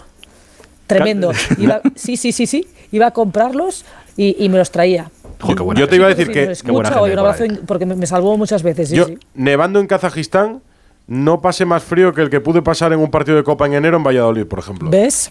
No, no, pero O sea, te lo digo así, ¿eh? Zorri- Zorrillas En en el Calderón. A, me- a ¿eh? menos Calderón 17 abajo, grados no pasé cuidado. más frío que. O en el Calderón, por ejemplo. En el Vicente. Calderón, ojito. Calderón, la humedad esa del Uf, río. el Calderón Joder, soplaba el Calderón, viento ¿eh? ahí. Eso sí que era, abajo, ¿eh? eso sí que era pasar frío. pero bien, bien. Yo, bien. por ejemplo, jugué a menos 17 grados en, en Moscú, pero tenía el campo calefactado, con lo cual la sensación era buena. En el Calderón vi cómo se iba helando el campo poco a poco, cómo corría el hielo por el campo desde el, la- el fondo sur. como Mucho frío hacía en el Calderón. ¿eh? Mucho Cuando- frío el Cuando hacía frío, mucho. mucho frío. Y en Soria, en Soria se mezclaba el frío con un poco de aire, no hacía falta que hiciese mucho, un poquito de aire que te cortaba y, y eso ya pasa lo frío. Y yo lo que, lo que hablábamos antes de todo, descubrí, bueno, que en Pamplona me compré un termo y ahí metía caldo, cogía caldo en el hotel, lo metía caliente y al descanso buscaba en algún campo que me surtieran un poquito de caldo y, y bueno, pues se le echaba un trago de agua, un trago de caldo para, para entrar en calor, sí, sí. Una sopita. Eh, bueno, en fin, pues nada, para que veáis que no estáis tan mal esta, esta noche. Eh, bueno, Alfredo, bueno, es que en las cabinas hay muchos estadios donde ya está cerraditas y en las cabinas. Bueno, pero yo he pasado mucho, mucho frío en un sitio que no os podéis imaginar. En Sudáfrica, en la Copa Confederaciones, el año antes de ganar el Mundial España, en Bloemfontein, en un partido con Estados Unidos, fue tremendo. O sea, fíjate que recuerdo, he he estado en Rusia, en sitios con muchísimo frío. En Burgos, ahora que dice Esteban, con campos nevados. Burgos como si fuera imaginar- San, Petersburgo, hay Burgos. Sí, no, no, y, y- y- y en Segovia os podéis imaginar también, pero, pero lo, de, lo de Sudáfrica lo recuerdo como uno de esos días, no sé si es porque no lo esperábamos los periodistas españoles que estamos allí, pero pasamos muchísimo, muchísimo frío. Oye, que contamos de- del Barça después de la victoria ayer ante el Getafe, la vista puesta ya en la Real Sociedad en la, en la Copa, Sí. ¿Cómo están? Sí, pues eh, recuperando todos los efectivos, ¿no? Una buena noticia para Xavi, que va a poder contar con Lewandowski, que va a poder contar con Ferran Torres, no sé si será titular el valenciano, entiendo que no. Ya va a poder usar a De Jong y Araujo, a los que has tenido entre algodones en estos últimos partidos, de tal manera que vamos a ver, la primera duda es si va a meter cuatro centrocampistas o dos puntas. Bueno, últimamente le está dando más resultado a los cuatro centrocampistas y el mal partido de Rafinha podría hacer que Lewandowski y Dembélé fueran los únicos puntas. Pero el otro gran debate, me imagino que a Esteban le parece interesante, es eh, si va a ser Ter Stegen ya el portero de este partido o arriesgará, entre comillas, con Iñaki Peña, que ha sido el portero titular frente al Intercity y ante el Ceuta, ¿no? Con el gran momento de forma de Ter Stegen y el rival que se te viene encima, la Real Sociedad. La típica duda de si mantener por- la idea del portero suplente o de empezar a, cuando Os- ya la os pose pongo una serio- pista. Ancelotti Os pongo con el una pista. Villarreal puso a Courtois. Ah, Courtois. Sí, el año pasado, ya en esta ronda, eh, Xavi quitó a Neto y puso a Ter Stegen. Y, y era neto, ¿eh? O sea, quiero decir Sí, sí. que la diferencia. Que haya un portero contrastado, sí, sí, con partidos Sí. de primera. A ver, eh, yo, yo me, me tocó las dos maneras, ¿no? Eh, cuando, cuando juegas la copa quieres empezarla y acabarla, hay entrenadores que te dan eso y hay otros que te dicen, bueno, en función del rival. Yo entendería que jugara Ter Stegen por el tema de, de acercarte al título, porque Iñaki Peña, siendo un gran portero, creo que el día de Intercity al final encajas tres goles, los números de Ter Stegen en Liga son fantásticos y es un portero que ahora para mucho y, eh, pero sobre todo intimida muchísimo. Bueno, pues también hay que aprovechar los momentos ¿no? de, los, de los jugadores. Bueno, lo veremos. Eh, al- Eh, y al margen de todo ello, no sé qué os parece a mí, me parece poco acertado que Gil Manzano pite tan pronto al Barça. Es la designación de la Copa del Rey, porque fíjate, entre otras cosas, todavía Lewandowski, por aquello de los plazos, no ha cumplido la sanción. Y, y- se van a encontrar por la casualidad de que es en la Copa y no en la Liga. Es en el Camp Nou, de tal manera que el partido va a comenzar con un ambiente, yo entiendo, muy crispado para el árbitro y para el partido en sí. Y no sé, luego ves las estadísticas de Gil Manzano pitándole al Barcelona y desde luego es para ponerle una, un monumento. A mí me parece una decisión, eh, cuando menos precipitada, ¿no? Yo creo que hay muchos árbitros y que no se dan las circunstancias para que este árbitro ahora mismo, imagínate que perjudica a la Real Sociedad, ¿qué pensará la Real? Que, imagínate es que que- vuelve a equivocarse contra el Barça. Es que como si nos ponemos así, ningún equipo tendría, to- todos los equipos tendrían tachados a todos los árbitros. o sea, Tendría que pitar. No, pero hay casos y casos. Este es un caso especialmente significativo en los últimos tiempos. Un, fútbol, un árbitro que ha expulsado a Messi, Neymar, Luis Suárez, Lewandowski. Bueno, Vamos, que habrá lío, pase lo que pase. No te quepa la O sea, seguro, por eso te digo. Y, y- y- Mira, Sotogrado, el es del, el del Bar de ayer del Barça va a estar en el Real Madrid Atleti.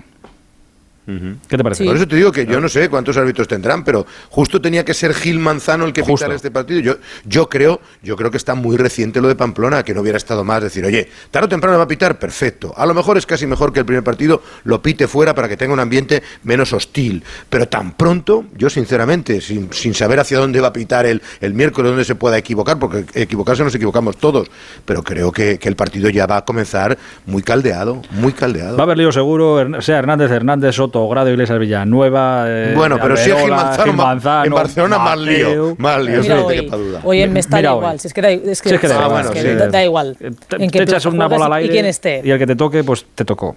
Alfredo, hablamos mañana. Te mando un abrazo. Otro fuerte para vosotros, calentaros. Hasta ahora.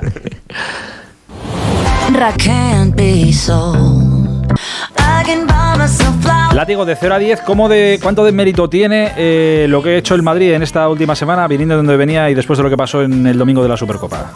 Uf, pues, pues ocho por lo menos, ¿eh? porque estaba muy hundido después de perder eh, el clásico y de la manera en la que lo perdió. Y después del primer tiempo ante Villarreal estaba, vamos, estaba absolutamente, yo lo veía hundido, me, me- me sorprendió la reacción y ayer hizo un partido muy solvente, muy comprometido, muy serio, muy solidario.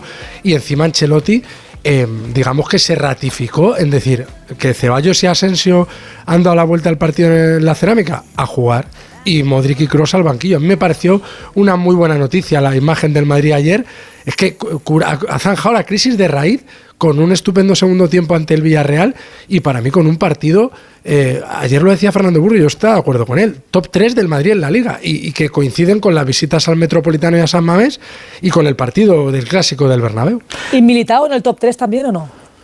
Pues top 5, top 3 no, pero Bueno. top, top Bien, 5 sí. bien, en Villarreal bien, mejor que bien, ayer. Bien, Lati. Va sucumbiendo, va estuvo bien, sucumbiendo. sí, sí. Bien, bien, poco a poco eh, le va entrando, le va entrando. Eh, como han sido jugadores eh, importantes, quería preguntarle, hoy que ya eh, superada este, este bache que ha tenido el Madrid, por lo menos de, de momento, eh, quería preguntarle a, a Pereiro por dos nombres propios. Hola Pere, buenas noches. Hola chicos, ¿qué tal? Muy buenas. Eh, las buenas actuaciones, iba a decir, de Asensio y de Ceballos. Voy a quedarme sobre todo con, con Ceballos, que es quizá el que menos minutos estaba teniendo y la mayor irrupción eh, y más importante en, en los últimos partidos.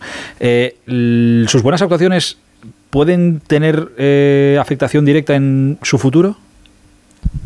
Bueno, yo en el caso de Dani tengo muchas dudas, porque vamos a ver, cuando tú tienes muy clara una idea en la cabeza de que eh, a principio de temporada eh, ibas a pelearlo, se marcha Casemiro, eh, empiezas a jugar, te cae la lesión y eh, después de Navidades y sobre todo el mes que se ha quedado aquí durante el Mundial, eh, asumes que te tienes que marchar a otro sitio, eh, pienso que es muy complicado que te saquen de, de esa idea. Si la tenía en diciembre a finales, la tenía en la primera semana de enero, además muy, muy, muy inculcada. Y por dos partidos y mucho que le escuchemos después de eh, la victoria de ayer, yo eh, tengo muchas dudas de que, uno, el Madrid se lo vaya a ofrecer y dos, en caso de que así fuera, que se vaya a quedar. Lo de Marcos sí parece que va mejor la cosa, pero no influye tanto en los últimos encuentros porque eh, después de el Mundial y antes del parón ya había demostrado que uno tiene otra actitud y dos que parece ser que no es tan drástico a la hora de negociar como lo era en el mes de octubre. ¿no? Em, con Pere eh, lo hablamos. Lo de Nacho también tengo mis dudas, ¿eh? Ah, bueno, es tema del Madrid ahora. ¿eh? Bueno, pero vamos, tendrá que ofrecer algo el Madrid, claro, si, si quiere y le interesa. Sí, porque al final es, es el típico futbolista donde en los años anteriores estaba siempre en la tesitura de que se lo ibas a ofrecer sí o sí y a ver qué decidía él. Y a las eh, alturas de, de mes que estamos en, en enero, de momento no tiene propuesta. Los únicos que tienen, eh, claro, que eh, pueden seguir si ellos eh, consideran oportuno estar en el Madrid la temporada que viene son Cross, Modric y Benzema.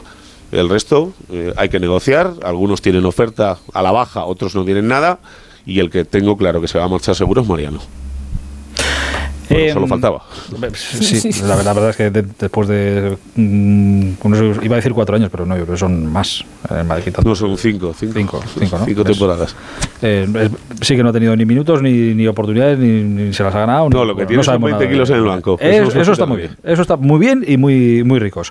Eh, supongo, no, eh, es que con Pereiro ayer lo, lo comentamos porque nos escuchamos a Ancelotti en directo en el, en el programa y sí que quería eh, preguntaros que, lo decíamos ayer, es verdad que es un tema recurrente, pero oye, como Ancelotti se explica y se explica de, esta manera, eh, quería preguntaros ya avanzada la temporada, estando en el punto en el que, en el que estamos, cuando me refiero a cuando ayer Ancelotti pedía eh, más respeto para, para Vinicius, que le aprieta la afición, le aprietan los rivales, eh, le aprieta todo el mundo, que sí, que él también tiene que centrarse en el fútbol y no evadirse tanto, pero él pedía respeto. Portero, ¿a ti qué te, qué te sugiere? No, yo creo que el respeto o la protección que se reclama ya lo marca el reglamento, ¿no? Luego cada uno, el árbitro tiene que aplicar y cada jugador pues, pues interpretarlo. Yo creo que Vinicius es inversamente proporcional su, sus líos con su rendimiento. Es decir, en los primeros programas que entré contigo yo decía que no, no creía que el camino de protestón, de, de que se hable más del extrafutbolístico que futbolísticamente le viniese bien, pues según avanza la temporada, creo que se está hablando más del Vinicius, lío con no sé qué jugador, con Pepe Reina, lío con la grada de San Mamés, lío con no sé quién, que con rendimiento deportivo, que si exceptuamos la segunda parte contra el Villarreal precisamente, lleva incluso antes del Mundial y el Mundial bastante, bastante flojo. Y yo creo que es mucho, porque pierde mucha energía y mucho tiempo en mm, conflictos que realmente no le van a favorecer en el fútbol. Yo creo que se ha convertido en un aliciente más de esta liga. Si le pegan, si le insultan, si le llaman mono, si él es quien provoca. Lo que está documentado es que él y Fekir son los dos jugadores que más falta reciben. Y no lo digo por ayer, precisamente, que no fue el caso en San Mamés. Pero bueno, que debería controlarse, sí, pero es joven, eh, es una manera de hacer muy brasileña, yo creo. Imagino que, que madurará, ¿no? Pero no perdamos de vista que al que le pegan es a él y le pegan mucho. Sí, sí, pero no se y a, queja a gratis. Fekir, a Fekir también, Susana, pero no le tampoco van a se le ve en estos líos. ¿eh? Pero no es gratis porque se queja. El otro O sea, día vi un reportaje de Maradona, es verdad, que, que le daban por todos lados, por todos sitios, y no decía nada. Messi tampoco es muy de aspavientos, pero bueno, Vinicius es así, pero, pero, pero tiene motivos. Yo creo que se ha provocado un efecto contagio. Es decir, em, como en la es- primera vez que le pegaron, eh, y era cuando Vinicius estaba a tope eh, y se iba de todos y estaba a un nivel eh, de balón de oro. Se dieron cuenta, eh, no sé si fue el Mallorca, no, no sé qué, a- al principio de Sí, esta Mafeo, me temporada, de esta parece, liga. Le sacaron del partido. Los siguientes rivales dijeron, coño, pues vamos a seguir esta táctica, porque además en ese momento que Benzema estaba en su pretemporada particular pensando en el Mundial, el plan ofensivo del Madrid, y lo ha sido en muchos partidos, es dársela a Vinicius y que Vinicius encare. Ese es el único juego ofensivo que ha tenido el Madrid en muchas fases de la temporada. Luego, los rivales, de manera premeditada, no solo iban a derribar a Vinicius cuando te lo pide la jugada porque hay que hacer falta, sino que iban a provocarle, a chincharle, a ponerle nervioso, a agitarle, sabiendo que es de mecha corta, sabiendo que es un chico muy inexperto y que evidentemente eh, le falta esa, esa maldad, esa... O sea, que, el día que clave de eso, látigo, fue el de Bayú con el Girona en el Bernabéu. ¿Es el primer día que tú lo percibiste, dices? No, digo esta temporada, porque la que hablabas es del año pasado, la de Pozo en. en Sí. Hay una con Almería también. Pero esta temporada, el primero que reconoce, oye, mira, eh, llevo toda la semana preparando en mi cabeza que tengo es. que desquiciarle, además lo dijo en una entrevista, fue Bayú con el, con el Girona. Al- Alberto, lo habíamos hablado, creo, al principio cuando te decía que. Con el Girona, con dentro de el Rayo, digo. Claro, dentro de la preparación del partido, si yo sé, yo sé que yendo al suelo, teniendo un confrontamiento con Vinicius, anulo a Vinicius. Claro, le desquicio. Futbolísticamente tienes que aplicarlo, es fútbol. Luego el reglamento me va a decir tarjeta amarilla, tarjeta no sé qué. Pero yo, mientras el reglamento me permita ciertas cosas y yo. Hasta que me la muestren ya le he desquiciado, Esteban. Eso Cuando es. te saquen la amarilla, si no- pues si tú eres, o sea, con un árbitro medianamente contemplativo y casi todos Pero es que yo de no creo tanto que le desquicien, ¿eh? Que se le olvida pronto y vuelve a por él, ¿eh? Sí, no, Ya, no, pero- yo lo digo que. Pero, pero ya va acelerado, eh, Pero- Albert, ya va, Sí, sí. mm, ya, ya va hiperventilado. Bueno, y por lo- eso. Esto yo lo sabe Ancelotti. necesita un hermano mayor. O sea, alguien que. Ancelotti es su hermano mayor. Ancelotti, exacto. Ancelotti es su pero, o sea, hermano mayor. La imagen de A su padre ayer. o su abuelo, no, que no. Que, pero- Cuando pero, le dice, ver, hay habla cosa- conmigo, habla conmigo y no con el Sí, árbitro. No, pero es, es evidente que. Ancelotti lo quiere reconducir. Es evidente que si Sí. Vinicius madura y sabe controlar un poco sus reacciones, yo creo que va a provocar menos o, va a tener menos provocaciones de los jugadores. Es indudable que los jugadores antes de un partido, esto lo sabe Esteban, lo hablábamos ayer, esto en el vestuario, si mañana juegan habla. Con el Elche y pasado con el Celta y después con Se el habla, ¿no? se habla y se dice, vamos a por él, vete a por él, que se va a levantar rápido, que se va a picar, búscale la amarilla, dale un poco duro. Esto lo hablan los equipos rivales. Esto es así. Y después, desde la gente, Vinicius se ha convertido en el enemigo que siempre tiene el Madrid en sus, o sea, los rivales del Madrid en sus visitas, que durante mucho tiempo fue. Mourinho y después fue Cristiano. pues ahora es Vinicius. O sea, cuando Vinicius llega a un estadio, parece que es el enemigo público de todo el mundo. Entonces, en cuanto un rival Pero del equipo pero local Hay que preguntarse por qué es enemigo. le hace una pequeña falta Porque es muy bueno. y Vinicius se revuelve, todo No, el estadio No, se levanta, No es enemigo por porque sea muy bueno. todo, No. todo el estadio va por él, todo el estadio le insulta. Sí, sí, pero que no es enemigo así. porque sea muy bueno, porque Modric es Eso es. mucho más bueno que Vinicius y Ya, mucho pero es que mejor cada y uno no es enemigo. Pero es que somos distintos, Claro, todos claro. somos Claro. distintos. Claro, claro, claro. Pero Eh, que Es, cosas. es por, Bueno, la- por las reacciones. Si, si, no sé, hablabais ayer de Messi. Messi no, no entraba al trapo, ¿no? Entonces llega un momento que tú, bueno, sí, era como, como chocar contra un muro. ¿Sabes que con Vinicius tienes premio?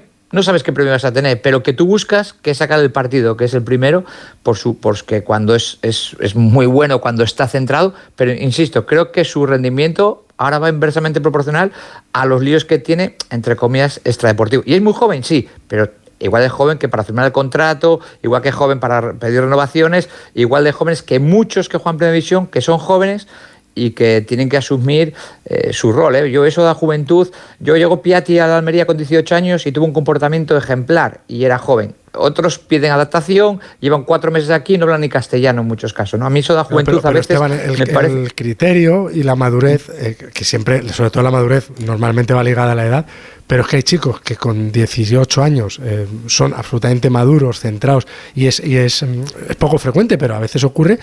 Y hay tíos que con treinta y tantos son unos niñatos. O No, sea no, que, total. que eso no, no- Total. no va 50, relacionado con la hay edad. gen- hay gente que Sí, no- sí, sí, sí. Por Hay eso, gente que no pero reacciona. yo, yo cuando decía cosa- hermano lo del hermano mayor lo decía porque un futbolista por generación va a hacer más caso a un compañero que en, en privado en el vestuario le diga, Vini, esto no, coño, hazme caso, que yo tengo treinta y tantos años, que llevo 20 años eh, jugando aquí, y es que no, no hagas esto por esto. Pero, Sí, pero que es si que se lo dice Ancelotti, que el se lo dice de buena fe, pero, lo sabes. pero él lo ve como el jefe. No, yo, yo lo veo así, vamos. Hay una cosa que me llama la atención, que cuando hay esos eh, alrededor de Vinicius, no va, no Nadie va mucha gente. Sí, nadie Lo Madrid, ya hablamos ayer. Pérez ayer, sí. Sí, no van. Y a mí eso me llama la parece atención. increíble. Y, y eso me parece porque al final, joder, el- la protección, la jerarquía, claro, se parece Modric por Eso ahí. dice muchas cosas, ¿eh? Claro, claro, Correcto. claro. Y eso, Claro. lo, Correcto. primero- lo- lo dijimos ayer, los primeros que no protegen a Vinicius y que Es- no lo protegieron durante mucho tiempo fueron sus compañeros.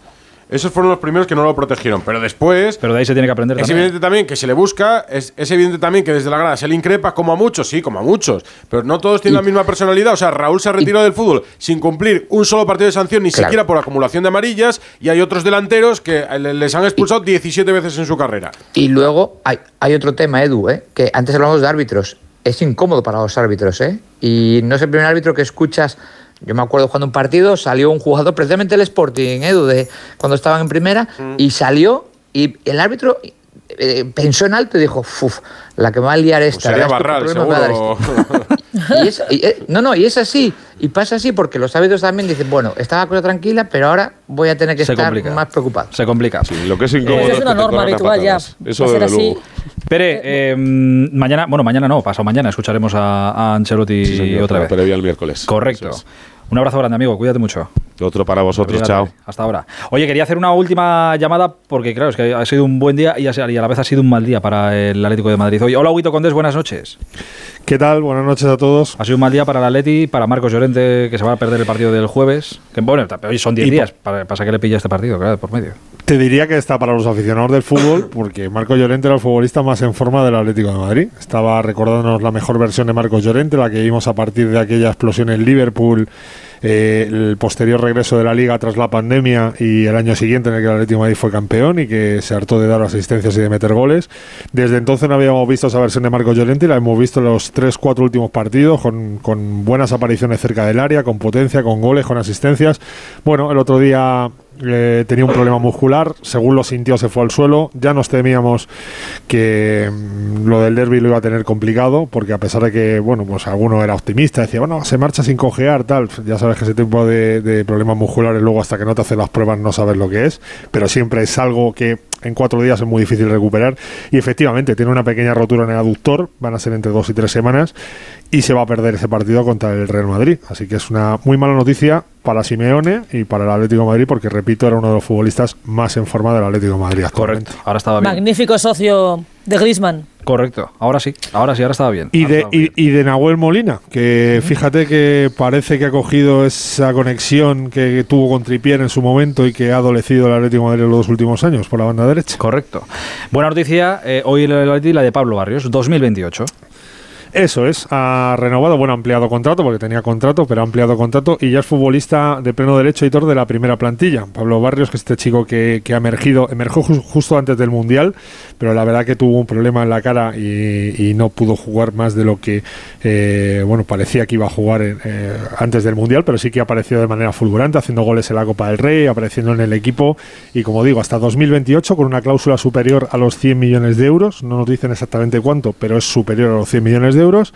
Así que es una muy buena noticia y también un buen mensaje, ¿no? Para un Atlético Madrid que anda falto de ilusión con los chicos de abajo, con los chicos de la cantera. Bueno, pues entre Riquelme, que lo está haciendo fenomenal, Camello, que lo está haciendo fenomenal, los que vienen por debajo y este Pablo Barrios, pues eh, es una gran noticia para los chavales del Atlético de Madrid.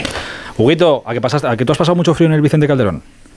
Yo he pasado mucho frío en el Vicente Calderón. En el Cerro del Espino, que te diga Esteban, Sí, hace ahí- también ¿eh? mucho Sí, sí, ahí frío. mucho, sí. Oh, la Y más antes que no estaban todos los chalés construidos alrededor, que te pegaba el airecito, sí, sí, también sí. se pasaba mucho frío en los entrenamientos. Que los periodistas nos ponían además en lo alto ahí para ver el campo y ahí pegaba el viento que, que no vea. Pero los futbolistas abajo todavía corren, tal, se movían, y, eh, pero ahí arriba joder, pega el viento que, que no vea. Mira, el Cerro del Espino va también a- al top de al top 10 de lugares con frío. Ojito. en esta Pero vamos, mira, yo, ojito. yo en una semana tuve, tuve eh, Bielorrusia, Valladolid y Getafe, y donde más frío hacía era en Getafe, no te digo ¿Ves? nada. ¿Ves? Por eso. Y ya el colofón era Burgos, pero ya ahí no, no llegaste. O Vitoria también te hubiera No, valido. no estaba en primera. Eh, un abracito, Guito, cuídate mucho. Un abrazo para todos, chao. Queridos, eh, Látigo, Susana, Porterazo, Edu, que tengáis una muy feliz semana. ¿eh? Nos encontramos muy prontito aquí en la, al calorcito de, la radio. Un abrazo. ¿Qué eh, semana? mucho. Gracias, un Adiós, adiós. Un Pasadlo bien. Chao. Chao, chao. Radio Estadio Noche, Aitor Gómez. Radio Estadio Noche, Onda Cero. Bueno, esto eh, no son buenas noticias, no son buenas noticias, pero son noticias y hay que contarlo. El Open de Australia, el primer Gran Slam de la temporada, va a seguir su curso, sigue su curso. El próximo domingo tendremos ya eh, el primer ganador de un grande de este 2023. Pero seguro, seguro, seguro que no va a ser español, porque nos quedaba uno y esta mañana ha perdido. Ha caído en octavos de final Roberto Bautista contra Tommy Paul. Hola Rafa Plaza, buenas noches. Hola Aitor, ¿qué tal? Buenas noches. Pues es una pena. Eh, no, no va a ser español, al menos en cuadros individuales, ni masculino ni femenino. Es verdad que todavía está Marcelo Navalleres Nobles, pero bueno, eh, sí, nos queda Bautista. Yo tenía eh, esperanza que pudiera avanzar porque el cuadro estaba abierto, pero no. Tommy Paul le ha ganado en cuatro sets. Tommy Paul, Aitor, que lleva 11 victorias seguidas contra españoles. Y me dirás, bueno, sí, ¿contra qué españoles? No, nada, Rafa Nadal, Carlos Alcaraz, Fernando Verdasco, Roberto Bautista, Pablo Carreño, Alejandro Davidovich, o sea que, que bueno, se ha, se ha confirmado como Joder, la con Tommy Paul, de los españoles. Y, sí, sí, sí, sí, no, no, increíble, la verdad que aparte desde febrero del 2022 hasta enero de este año, o sea que ha sido muy poco tiempo. Pero lo ha dejado fuera, ha dejado fuera Bautista y así que no nos quedamos sin españoles, habrá que, que ver ahora quién, bueno, quién gana el torneo. Querido Feliciano López, buenas noches. Buenas noches, queridos amigos. ¿Cómo estás? ¿Bien? Muy bien. ¿A ti te ha ganado Tommy Paul? A mí me ganó Tommy Paul, pero antes de que comenzara esa racha de 11 victorias. ante Pero también te ha pasado por la piedra entonces. Joder. Sí, en el último Indian Wells que jugué, eh, me ganó. Fue con el chaval. Me ganó Tommy Paul. Sí, juega bien, ¿eh? Tommy Paul. No, Tommy ya, ya, Paul ya era un- veo. Era una gran promesa. Fue- no sé si fue campeón junior de Roland Garros o algo así, o finalista. y Correcto. Pasó unos años complicados. eh, bueno, un poco. Un pelín perdido, yo creo, por, por motivos bueno, ajenos a su calidad como jugador y sus cualidades. Y parece que desde hace tres o cuatro años ha encontrado un poco el rumbo y, y es muy talentoso, la verdad. Es un jugador que todavía creo que le queda bastante margen de mejora. Pero bueno, por otro lado, creo que también era una oportunidad para Roberto. Yo creo que llegas a un gran slam y piensas, bueno, siendo Roberto Bautista, piensas en avanzar, en llegar a las rondas finales y unos octavos, hipotéticos octavos contra Tommy Paul, a pesar de ser un gran jugador, pues bueno, es, es una, es una gran oportunidad de avanzar, ¿no? Seguramente él lo hubiera firmado antes de empezar, pero, pero bueno, no ha podido ser. Igualmente un buen torneo para Roberto, ¿no? Yo creo que ha hecho una final, ahora unos octavos en Australia, es un buen comienzo, pero bueno. La Em, noticia es que no hay españoles en Australia. Exacto, esa es la pena para que la pena que nos queda. Eh, por cierto, Rafita, eh, a Djokovic se le han pasado la- las molestias, vamos, que se ha cargado ya de Miñaur sin, sin mucho aspaviento. Ha sido un partido estratosférico. Yo lo comentaba antes con, con unos amigos, de los mejores que le he visto en su carrera. Y mira que ya es decir, ya he visto unos cuantos. Ha jugado increíble Djokovic. Luego le han preguntado por las molestias. Dice que bueno, que está tratando día a día, que está haciendo mil tratamientos en máquinas, con fisios, con su equipo. Y es verdad que, así como en los días anteriores, sí que había tenido momentos de dolor y momentos puntuales. Hoy ha dicho que no ha tenido ninguna molestia y que se ha desplazado perfectamente y que si está así pues evidentemente se siente favorito o se siente candidato a poder ganar el título el domingo y evidentemente no vamos a decir nosotros que no, porque ya te dijimos el primer día, tanto Feli como yo, que era el, el gran candidato. Ha dicho, eh, además de esto, ha dicho Djokovic más cosas, porque ha dicho- no sé cómo ha ido la pregunta o qué le han preguntado, eh, pero ha dicho, parece que solo se cuestionan mis lesiones y no las de otros. Digo, uy, ya Sí, sí. estamos lanzando chinitas. Que no, es- Lo no ha tirado, lo ha tirado. Sí, lo ha tirado ahí. Tira un poquito de salseo Djokovic. Sí, Eh, pero siempre- bueno, es, yo- es verdad que de Djokovic siempre se ha hablado de, de mucha, y no sé si a Feli le habrá tocado en algún partido, pero siempre se ha dicho que cuando va tal, pues el típico vestuario para ganar tiempo, el fisio cuando no sé qué, no sé cuánto, siempre se, se ha dicho y se ha, se ha visto. No sé si tanto como para que diga esto ahora hoy, pero ¿no, Feli? Bueno, o sea, como- se- se- se- en, el, en el circuito es verdad que, que, sobre todo cuando era más joven, ¿no? Eh, a mí no me ha tocado nunca jugar contra él y, y que se vaya al baño para parar el partido o, o que pueda fingir una lesión. Yo la verdad es que en ese sentido mm, soy, soy bastante incrédulo, ¿no? Yo no creo que... O sea, no, no me ha tocado enfrentarme a jugadores tan, tan... eh, no sé, no quiero emplear la palabra, la palabra malsonante, ¿no? Pero cabrones como para parar un partido, etcétera, etcétera. Es verdad que siempre hay muchos rumores alrededor de la figura de Novak en cuanto a eso, pero pero bueno, tampoco creo que el comentario de Novak vaya dirigido hacia nadie, ¿no? Yo creo que yo creo que iba más dirigido como, oye, preguntarme más por por mi partido, por, por otras cosas y, y no me preguntéis más por la lesión, que estoy bien y no quiero hablar más de ello, ¿no? A veces también se magnifica cualquier, cualquier cosita que puedan tener estos grandes campeones y al final se habla demasiado de- de- de- del pro- posible problema físico que puedan estar teniendo durante el torneo que, de otras cosas. ¿no? Yo creo que su, su comentario iba más por ahí, pero es verdad que, que Novak eh, en algunos momentos de su carrera ha tenido fama de, bueno, pues de ser un jugador Mucha gente le acusa de no ser un jugador, de ser un jugador un poco antideportivo en algunos momentos. Yo la verdad no lo creo. Yo, yo lo que he podido conocerle y mis experiencias jugando contra él han sido siempre ¿Quién es el, el, el- el jugador que enfrentándote a él en un partido, no, no por esto, ¿eh? pero que más te haya cabreado por, por co- cosas que... eh, ya- Pues mira, yo creo, yo creo que ha habido jugadores, pues mira, Estepane, que era un jugador que, que le, gustaba, le gustaba la polémica, era provocador.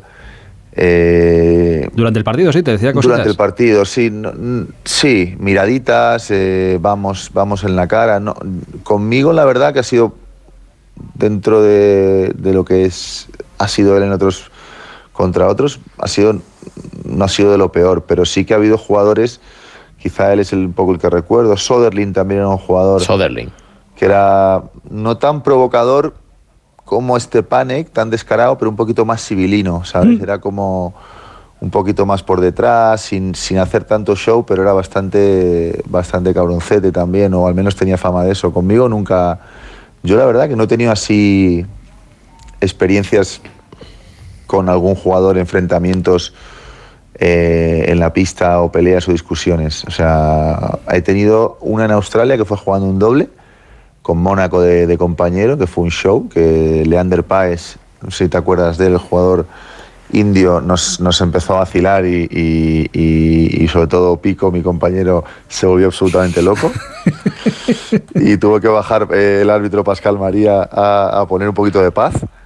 Pero más allá de eso, no he tenido así grandes broncas. Pero, pero bueno, siempre, a ver, al final el- el- en la vida tiene que haber de todo, Aitor. Siempre hay jugadores Ya, ya, ya, ya. que se salen un poquito de la norma y más provocadores, y, pero antes había mucho más. Yo creo que se ha ido, con, con el tiempo, todo se ha ido apaciguando bastante, ¿no? No quedan, no quedan jugadores eh, con ese carácter que tenía, pues yo que sé, McEnroe, en la época de McEnroe, Connors. Eh, yo creo que también los árbitros y en general el mundo era más permisivo, eh, se les permitía todo. Ahora como que hay, ha llegado un momento en que, en que parece que si te sales un poquito del camino del, del buen comportamiento, de, de- de- de un poco del, de, la historia, de lo que representa el tenis, de ser un deporte de caballeros y tal, enseguida te, te señalan y mm, hoy, si te fijas, qué jugadores quedan así un poco... Kirios. Sí, pero sí, Kyrgios es provocador a veces, pero es más showman, es más con él, con su show, eh, con su box. Medvedev pero- yo creo que también ha tenido algún algún rato de gloria. Pero no, con, no, cabeza, con- digo, no contra el rival, Aitor. O sea, si te pones vídeos de McEnroe, Connors, a Connors. No, bueno, claro, igual ahí tirando sillas como he visto algún otro, eh, pues igual. No, no sillas, pero, pero no tenían, o sea, se enfrentaban, se peleaban entre ellos, discutían, al árbitro le decían absolutamente de todo. Ahora, pues, Ah, eso sigue pasando también, ¿eh? Falta de respeto puede- a los árbitros se le todavía. puede ir eso la olla. No, a los árbitros en general no se les respeta, pero si comparamos las épocas, yo creo que más o menos eh, la gente se ha ido tranquilizando un poquito más. Eh, oye, a ver, a ver cómo, cómo, te, cómo te pregunto esto. Y pensando sobre todo en el, en el aficionado medio del tenis, no en el diario que se lo sabrá, que se lo sabe absolutamente todo y conocerá a todo el mundo. ¿eh? Pero, cuartos de final del primer Grand Slam de la temporada. eh, Rafa, corrígeme si me equivoco, pero creo que lo tengo bien. ¿eh? Kachanov Korda, Chichipas Leyeka, Djokovic Rublev y Tommy Paul Shelton. Eh, igual hay gente que diciendo esto, hay cuatro o cinco de estos que, que no les suenan. Y es el primer Grand Slam de la temporada y cuartos de final. ¿A ti qué te sí, dice? seguramente. ¿A mí o a Rafa? A ti, a ti. Bueno, a mí, yo hace años que vengo comentándolo, eh, no sé si contigo, Aitor, o con Rafa lo he comentado mil veces, ¿no? que el tenis está viendo un momento de cambio generacional en el cual, eh, pues, mm, parecía que Medvedev eh, era un poco el, el- el que había conseguido plantar cara al Big Three, bueno, al, al Big Two, porque Federer lleva tres años prácticamente fuera hasta que se decidió retirarse le ganó una final de, Grand Slam en el US Open, eh, con Rafa eh, le jugaba de tú a tú, le tuvo ganas en Nueva York, luego en, en Australia le volvió a tener ganado. Bueno, era para mí el jugador un poco que parecía que aspiraba a, a- a destronar a Novak o a Rafa, pero al final, eh, al final no, ha- no ha sido así, ¿no? Ahora ha tenido un, bueno, un pequeño bajón en su rendimiento, no está jugando tan bien, y detrás de él, bueno, está Estefanos, que más o menos puntualmente ha podido ganarles en algún momento, pero todavía no hay nadie dispuesto a de verdad sacarles de ahí. Alcaraz era el candidato que realmente eh, yo veo más preparado, ha tenido la, la mala suerte que no ha podido empezar el año compitiendo por la lesión, acabó el año número uno, en un año un poco también atípico, donde, bueno, no vamos a, hablar ahora, es, es un debate largo, pero bueno, es- hubo, hubo pues, temas de COVID, Djokovic no pudo jugar un montón de torneos con, mil- con mi- con miles de puntos en juego, los rusos tuvieron sanción en Wimbledon, bueno, fue un año un poco atípico y Alcaraz pues acabó número uno merecidamente y ganando un Grand Slam y poniéndose número uno, pero yo creo que todavía Djokovic sigue siendo el rival a batir, no, ha habido, no veo todavía nadie preparado para, para, para plantarle cara. El único es Rafa, si su cuerpo eh, le respeta y puede jugar un año entero, es el único jugador que, que yo veo a día de hoy capacitado para plantarle cara a Djokovic y, y poder disputarle el número uno y el dominio del tenis mundial. Ahora, ahora que me dices lo de, lo de Rafa, esto ya, ya nos ha pasado alguna que otra vez, con, en alguna lesión tal, te, te pregunto, pero que para esto, oye, cada uno, no sé si has intercambiado algún mensaje con él estos días o, o no. Bueno, sí, el típico mensaje de ánimo cuando vi lo que pasó el otro día, eh, que, se, que se lesionó y, y poco más, ¿no? Mañana voy a estar, me voy a Mallorca a prepararme allí unos días en la academia, a entrenar y pues supongo que lo veré y poder, y poder estar con él y, y- y echar un rato con él, pero ¿Qué, qué es qué una habitación pena. te- cuando, cuando vas allí, ¿qué habitación te dan? Porque sé que es que hay, bueno, Rafa, tú esto lo conoces mejor, hay suites con nombres de, está la suite Rafa Nadal, Suite la Nadal y suite Federer, sí. Federer, están las dos, ¿no? ¿Tú en cuál te quedas? Bueno, a mí con que me pongan en cualquiera de las dos, si se me pega un poquito solo de, de uno, de uno de ellos, me, me conformo. Vale, vale, que no sabía que solo había dos, digo, igual hay, igual hay más, vale, vale. Eh, perdona que te, que te- que te he interrumpido cuando me decías algo de Rafa. No, no, decía que, es una pena, ¿no? Que haya podido, porque al final cada año es una ilusión nueva, ¿no? Y cuando tienes una edad ya, eh, como es el caso de él, eh, cada año empiezas con una ilusión tremenda, aunque parezca mentira, pero cada año ir a Australia es un nuevo reto, una nueva ilusión, a ver este año cómo va. Y la verdad es que Rafa, en el 2022, eh, se nos ha olvidado muy rápido, pero gana Australia y gana Roland Garros y gana Australia viniendo de seis meses sin competir. O sea que yo creo que era imposible que las cosas fueran mejor teniendo en cuenta de dónde venía y con lo que, con lo que pasó en el 2021. Entonces, después de, de lo que pasa en Wimbledon, que se lesiona jugando contra, contra Kyrgios, es verdad que en los últimos seis meses no, no ha podido realmente jugar, eh, jugar al 100%. Los, los pocos torneos que ha jugado o, o no ha estado, o no ha estado muy en forma o ha tenido alguna lesión o no ha podido estar bien preparado, un poco motivado por todo el parón tan grande que ha tenido. Y, y ahora yo creo que esto es un palo duro porque después de, lo, de cómo acabó el año y todo lo que llevaba después de Wimbledon, empiezas el año con ilusión, te preparas, eh, entrenas, vas a Australia y te pasa esto, pues es un palo gordo, ¿no? Y, y sobre todo que aunque Rafa sea un superhéroe, que yo siempre lo digo, eh, en, en determinados momentos de tu carrera los, los palos así pues afectan más, ¿no? Yo creo que en un momento así, con la ilusión que empezaba de otro año más, a ver cómo, si, si finalmente puede volver a, a jugar unos meses sin, sin problemas físicos, pues yo creo que esto ha sido un palo duro, obviamente a nivel deportivo, ¿no? Pues todo lo que ha conseguido eh, estos años eh, es, obvio, es obvio que, es- que es increíble y que, y que es una persona súper afortunada, pero, pero sí que yo tenía esperanzas de que pudiera empezar el año bien, con confianza eh, y, y jugando, porque la verdad es que lo, lo que le hemos visto jugar últimamente cuando ha estado bien ha sido increíble. Eh, o sea, en el 2022 ganó dos Grand Slams, es que la gente se olvida muy rápido de las cosas, Aitor. Eh, oye, pues ahora como le vas a ver, tú lo vas a ver pronto, le va- le vas a ver mañana, mándale un abrazo grande y le transmites no. todo nuestro, todo nuestro cariño. Que le mande, no, Aitor, que lo meta a la radio, ¿no? Bueno, ya si quieres hacer de reportero y charachero, yo eso no te voy a decir sí, que no. Si tú me llamas y a meta tal y vas para adelante, pues adelante. Pero de momento, hombre, claro. de momento un abrazo. Mm, Si ya le transmites nuestro cariño. Y luego ya tú lo que puedas ir haciendo allí, pues ya como eres un reportero intrépido, vale, que ya vale. le estás pillando el gusto a todo. pues. Con Ferrer a ser estuviste el, el reportero, el, el reportero dicharachero. Eh, efectivamente, a tope. Oye, y no quería, no quería terminar este rato sin preguntarte por eh, otro buen amigo tuyo que eh, de verdad me, me parece increíble y creo que se le da poco valor a lo que está haciendo, que es Andy, o a lo que ha hecho, que es Andy Murray. Es verdad que cayó en tercera ronda contra, tercera ronda era, ¿no? Contra Bautista. Sí. Eh, pero oye, 35 años, una cadera de metal, dos operaciones, dijo en 2019 que se iba. Eh, volvió precisamente a jugar en un partido de dobles, creo que fue de pareja contigo. Conmigo, sí, Eh, volvió a jugar dijo que, conmigo. que no podía hacer vida normal, que lo dolía muchísimo, que por eso tenía que retirarse. Se operó otra vez y, chico, ahí está. Es, es impresionante. Es increíble, Aitor. Yo se lo, se lo digo siempre a, a Rafa cuando hablamos de tenis, que, habl- que hablamos mucho de tenis. Digo, mira, eh, lo de este chico es increíble, porque no hay, o sea, no hay ningún precedente de ningún deportista, o en este caso tenista por lo menos, que, haya podido competir al máximo nivel con una cadera de metal, con una prótesis en la cadera. Eh, pero es que no he conocido a ningún tenista eh, que sea tan profesional y esté dispuesto a hacer todo lo que sea necesario y más para conseguir su objetivo. Y por eso me alegro tanto que a Andy le, le vayan las cosas bien, porque mm, es el premio a, a la constancia, al, al no rendirse nunca.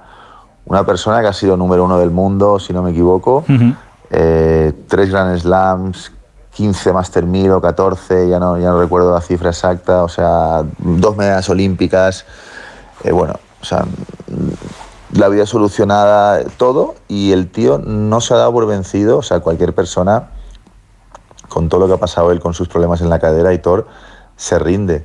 Y él ha hecho todo lo que ha hecho, o sea, todo lo que ha sido posible, ha visitado todos los médicos posibles, especialistas, eh, ha, hecho, ha hecho yoga, ha hecho todo lo que ha podido hacer para poder por lo menos darse la oportunidad de ser competitivo y de volver a jugar al máximo nivel. Y lo ha conseguido, o sea, tiene victorias increíbles después de todo lo que ha pasado ante grandísimos jugadores. Y la verdad que me alegro mucho de que le vaya bien porque Es buen tío, porque ¿no? es, es un tío de puta madre y, y es un gran profesional, es un ejemplo para mucha gente. O sea, yo creo que por eso, por eso me da un poco de rabia que no se le dé eh, a lo mejor el bombo que se le debería de dar y la importancia y, y que la gente pueda ver un poco lo que está consiguiendo, porque no hay precedentes en el deporte profesional de un tío con una cadera de metal haciendo lo que está haciendo Andy. Entonces, por eso a veces me gustaría que tuviera pues un poco más de repercusión, ¿no? Todo lo que está haciendo. Que la está teniendo porque en Australia ha sido increíble. Ha ganado a Berrettini en 5, luego otro partido en 5, cuando normalmente a él le costaba recuperarse los partidos duros con la cadera. Normalmente eso era lo que, lo que le estaba últimamente lastrando más, el poder recuperarse después de los partidos duros. Pero me alegré mucho, la verdad, de, de- de- de cómo, de cómo luchó y de, y de cómo le fue en Australia. Eh, ahora que me estoy acordando, eh, claro, te vas a, a No sé si cómo estará de ánimos el asunto por allí, pero mira, igual el jueves os podéis juntar para ver el Madrid Atleti de, de Copa. Pues seguro.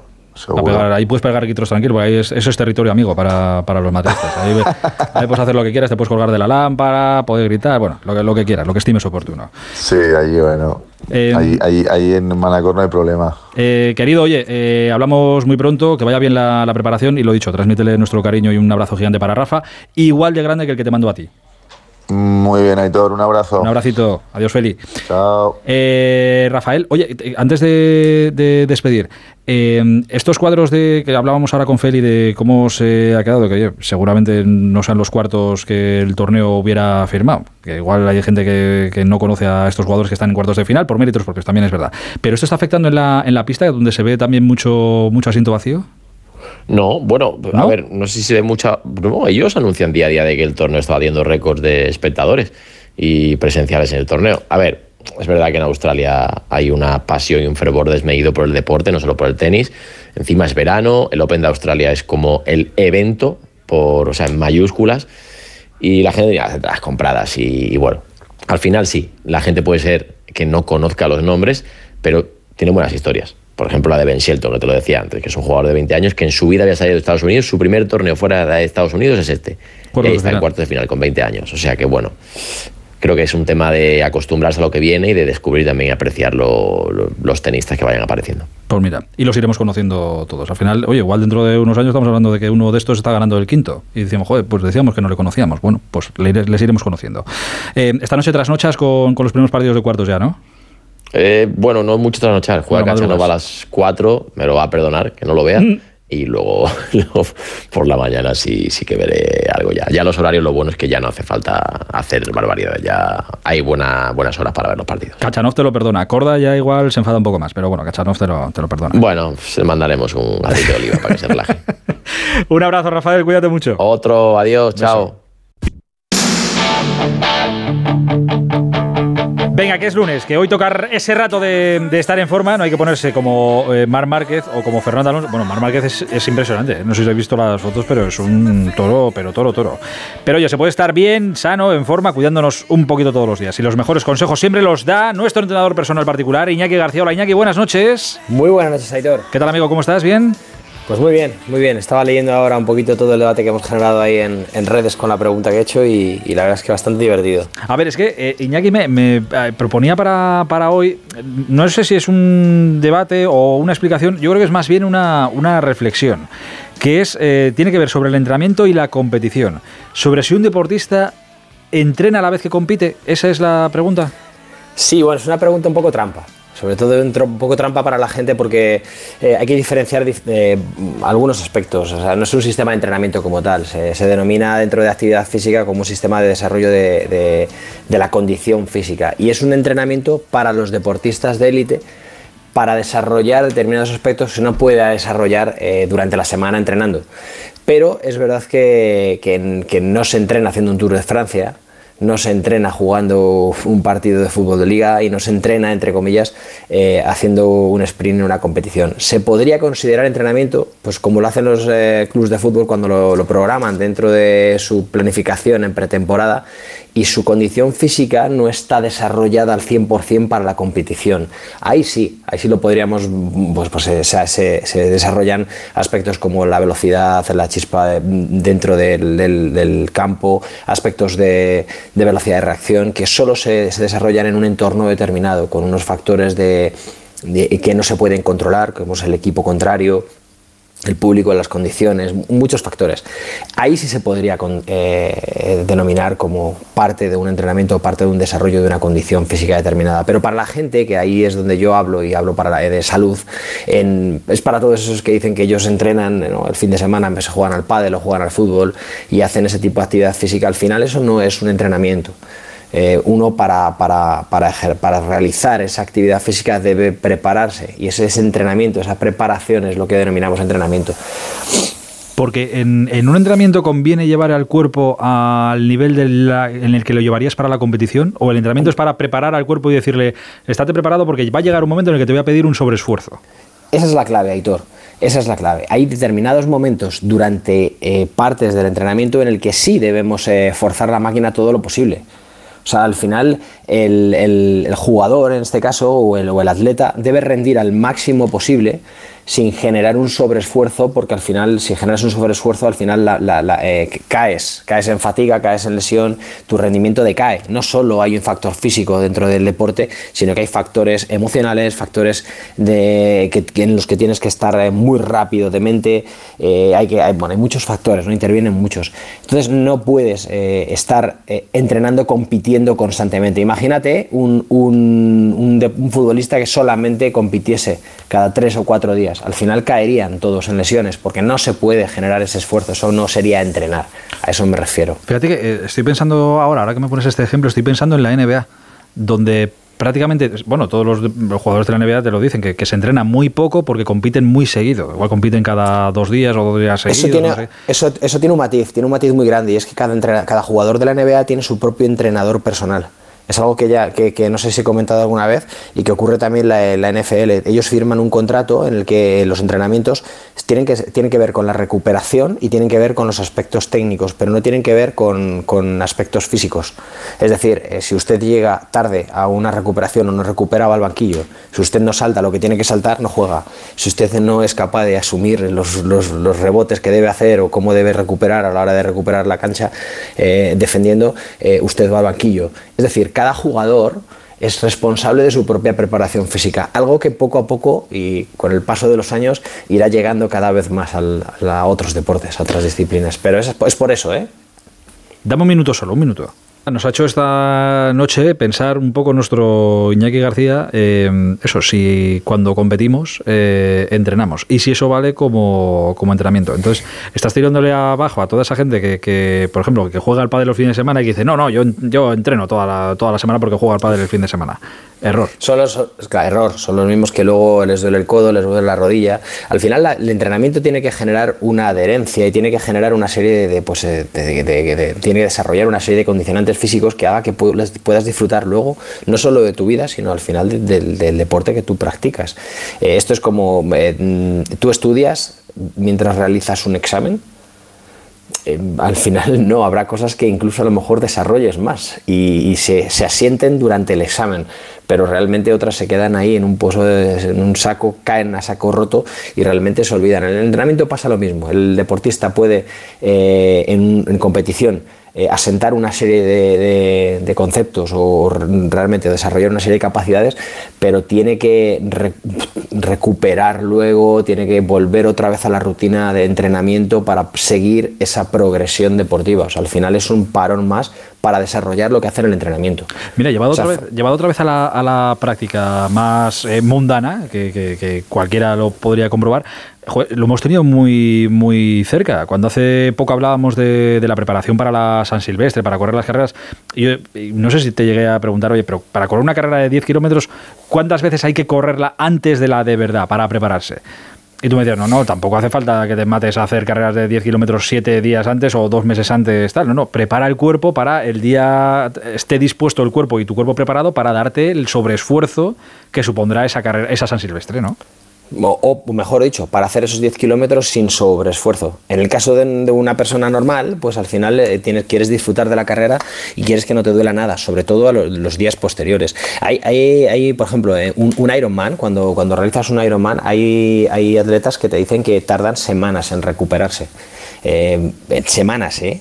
Tu sistema nervioso central está es, que un, es que un Ironman es, es un Ironman. Sí, pero bueno, al final es un sobreesfuerzo dentro de una disciplina deportiva. Si vamos a un triatlón, eh, depende de la intensidad con la que realices el triatlón, al final estás fundido también. ¿eh? Eh, o sea, que, que- que a- estamos llevándolo a un extremo, pero lo que, lo que quiero es que después de un reflejo, o sea, de- después de un entrenamiento, o sea, de una, de una competición de ese estilo, al final el cuerpo tiene un reflejo. Y un entrenamiento, o el entrenamiento, tiene que potenciar capacidades físicas y tienen que estar planificado, tiene que ser progresivo y sobre todo tiene que generar una adherencia para que esa persona se vaya sintiendo mejor. Por eso la pregunta era un poco trampa. O sea, reconozco que era un poco trampa porque se puede ver desde el punto de vista de una persona normal que quiere simplemente salud y desde el punto de vista de un atleta. Pero está bien también ma- matizar el, el punto de vista de un atleta porque un atleta, mm, al final, la mentalidad que pueden tener muchos atletas es, bueno, yo el- hago un sobreesfuerzo el día del partido y listo. y así no funciona la cosa. O sea, si haces el sobreesfuerzo seguramente caigas en lesión, eh, caigas luego en intentar hacer algo para lo que no estás preparado, eh, en fin, son muchos aspectos. Al final te, te escucho y todo esto, ¿sabes a lo que me lleva? Llevado no, a nivel de eh, alto, al deporte de alto nivel, ¿eh? me lleva a que lo más importante en todo esto es la constancia. Sí, sí, sin duda. No hay sin más. duda. Es, es- es lo más importante y además cuando uno es constante se puede permitir fallar. O sea, yo a los, a los entrenami- los entrenamientos personales que he tenido, que han sido, bueno, que son futbolistas y que trabajaban día a día, yo les decía que el, el 100% lo tienen que dar entre la semana, que al final el partido es, es, eh, el resultado de lo que hagan ellos entrenando. Y que realmente a un profesional se les paga por entrenar al 100%. Si rinden al 100%, luego no se les puede exigir que las cosas salgan o no salgan el día del partido porque hay mil factores que intervienen en ello. Pero sí que hagan el 100% entrenando. Oye, no te he preguntado nunca, pero ahora como estamos en, en época, ¿eres fan de los deportes de, de invierno? Mm, No mucho. He tenido algún atleta que sí, que, que y tengo compañeros que trabajan mucho con, con esquiadores profesionales, pero no soy muy de frío. No, no, no soy muy de, de, de- de deportes de invierno. ¿Son sanos o son muy arriesgados? Eh, volvemos a lo mismo. Si una persona realiza la progresión para poder hacer ese deporte de la mano de un profesional, serán, serán eh, asequibles. Si una persona se pone los esquís y se tira para abajo sin, simplemente eh, porque entrena o, o se siente fuerte, lo normal es que se pueda lesionar de manera muy, muy sencilla. O sea, al final pueden ser arriesgados, claro que pueden ser arriesgados, pero pueden ser muy divertidos si te lo tomas con, Ah, no, no, como debes eso- hacerlo, de manera progresiva, eh, de la mano de un profesional y preparándote para poder asimilar los conceptos y el, el trabajo físico que te pueden exigir eh, enseñándote a esquiar o hacer snow o lo que sea. Cuidado con las articulaciones, cuidado con las rodillas a la gente a la que le guste el deporte de, de invierno. Cuidadito, ¿eh? Te puedo, te decir una cosa, Aitor, Sí, es, claro. más lesivo, es más lesivo el fútbol. Ah, no, te- no me cabe la menor duda. O sea, y si nos ponemos a pensar, seguramente el pádel también. Sí, sí. sí el, Fue ese- o el más fútbol impacto. sala, ojo con el fútbol sala. Es Oh. el fútbol sala en fútbol. O Ah. sea, es el fútbol mezclado con el pádel. Eso es una mezcla explosiva. Ay, amigo, a mí me vas a hablar del fútbol sala. Ahí se quedaron mis tobillos y ya nunca lo recuperé. Eh, querido, la semana que viene más y mejor. Un abrazo enorme. Muchas gracias, Aitor. Cuídate, adiós, adiós. Hola, Busti, buenas noches. Buenas noches. ¿Qué más? Que tenemos rival ya para cuartos de final de este Mundial de Balonmano. Noruega va a ser el rival de España. Hoy eh, Noruega ha ganado 28-26 a Alemania y España jugará contra Noruega el miércoles 6 de la tarde. En segunda división hablabas antes de ese Andorra 0 Albacete 1, pues el Albacete con esta victoria se pone sexto en la clasificación, es decir, que está en puestos de promoción, tiene 39 puntos y el Andorra queda décimo con 32 puntos, está 7 por encima del, des- del descenso y a 7 de la promoción de ascenso. La Federación Española de Fútbol ha hecho oficial hoy, lo que ya se sabía desde hace tiempo, que Santi Denia es seleccionador sub-21. Después de los cambios con el ascenso de Luis de la Fuente, Santi Denia es el que acoge ahora la segunda selección, la sub-21. El Sevilla ha hecho oficial, no lo ha hecho oficial, pero bueno, ya tiene el fichaje del francés Reine Adelaide. Es un mediocentro, llega cedido por parte del Olympique de Lyon con una opción de compra de 12 millones de euros, tiene 25 años, ha sido internacional con Francia en categorías inferiores y desde esta tarde está ya en Sevilla, así que será oficial en las próximas horas el fichaje del jugador. Como digo, calidad decidido hasta final de temporada. A ver si le sale bien. Y el que sí que lo ha hecho oficial eh, un fichaje ha sido el Girona, que ha anunciado el fichaje de Alexander Callens, un central de 30 años que es internacional por Perú y que llega del New York City, de la MLS.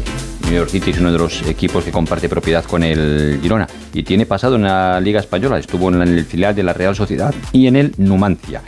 El Everton ha despedido a Fran Lampard después de 10 partidos sin ganar y teniendo el equipo ahora penúltimo y también en fútbol internacional, victoria en Copa del PSG ante un equipo de regional, el Pays de Cassels, 7-0 con 5 goles de Mbappé, uno de Soler y otro de Neymar. En la Premier el Tottenham ha ganado 0-1 en campo del Fulham, se sitúa quinto a tres puntos del Manchester United, que es el último equipo que entraría en Champions. Y sorpresa en la Liga Italiana, Inter 0, Empoli 1, el Inter es tercero, pero ya a 13 puntos del Nápoles. Se han sorteado hoy también los cuartos de final de la Copa CB. Para el jueves 16 de febrero, Real Madrid-Valencia Basket y Barça Unicaja. Y para el viernes 17, Tenerife-Gran Canaria, Juventud Basconia. La bomba estaría en semifinales. Si ganan el Madrid y el Barça sus compromisos, se enfrentarían entre sí, como digo, en uno de los partidos de semifinales. Y en baloncesto decir también que se ha cambiado el horario del partido de Euroliga entre el Madrid y el Barça. Es este Por el clásico jueves, de Copa. Exacto, es este jueves, está previsto a las 9 menos cuarto, se ha adelantado a las 7 para que no coincida con el derby.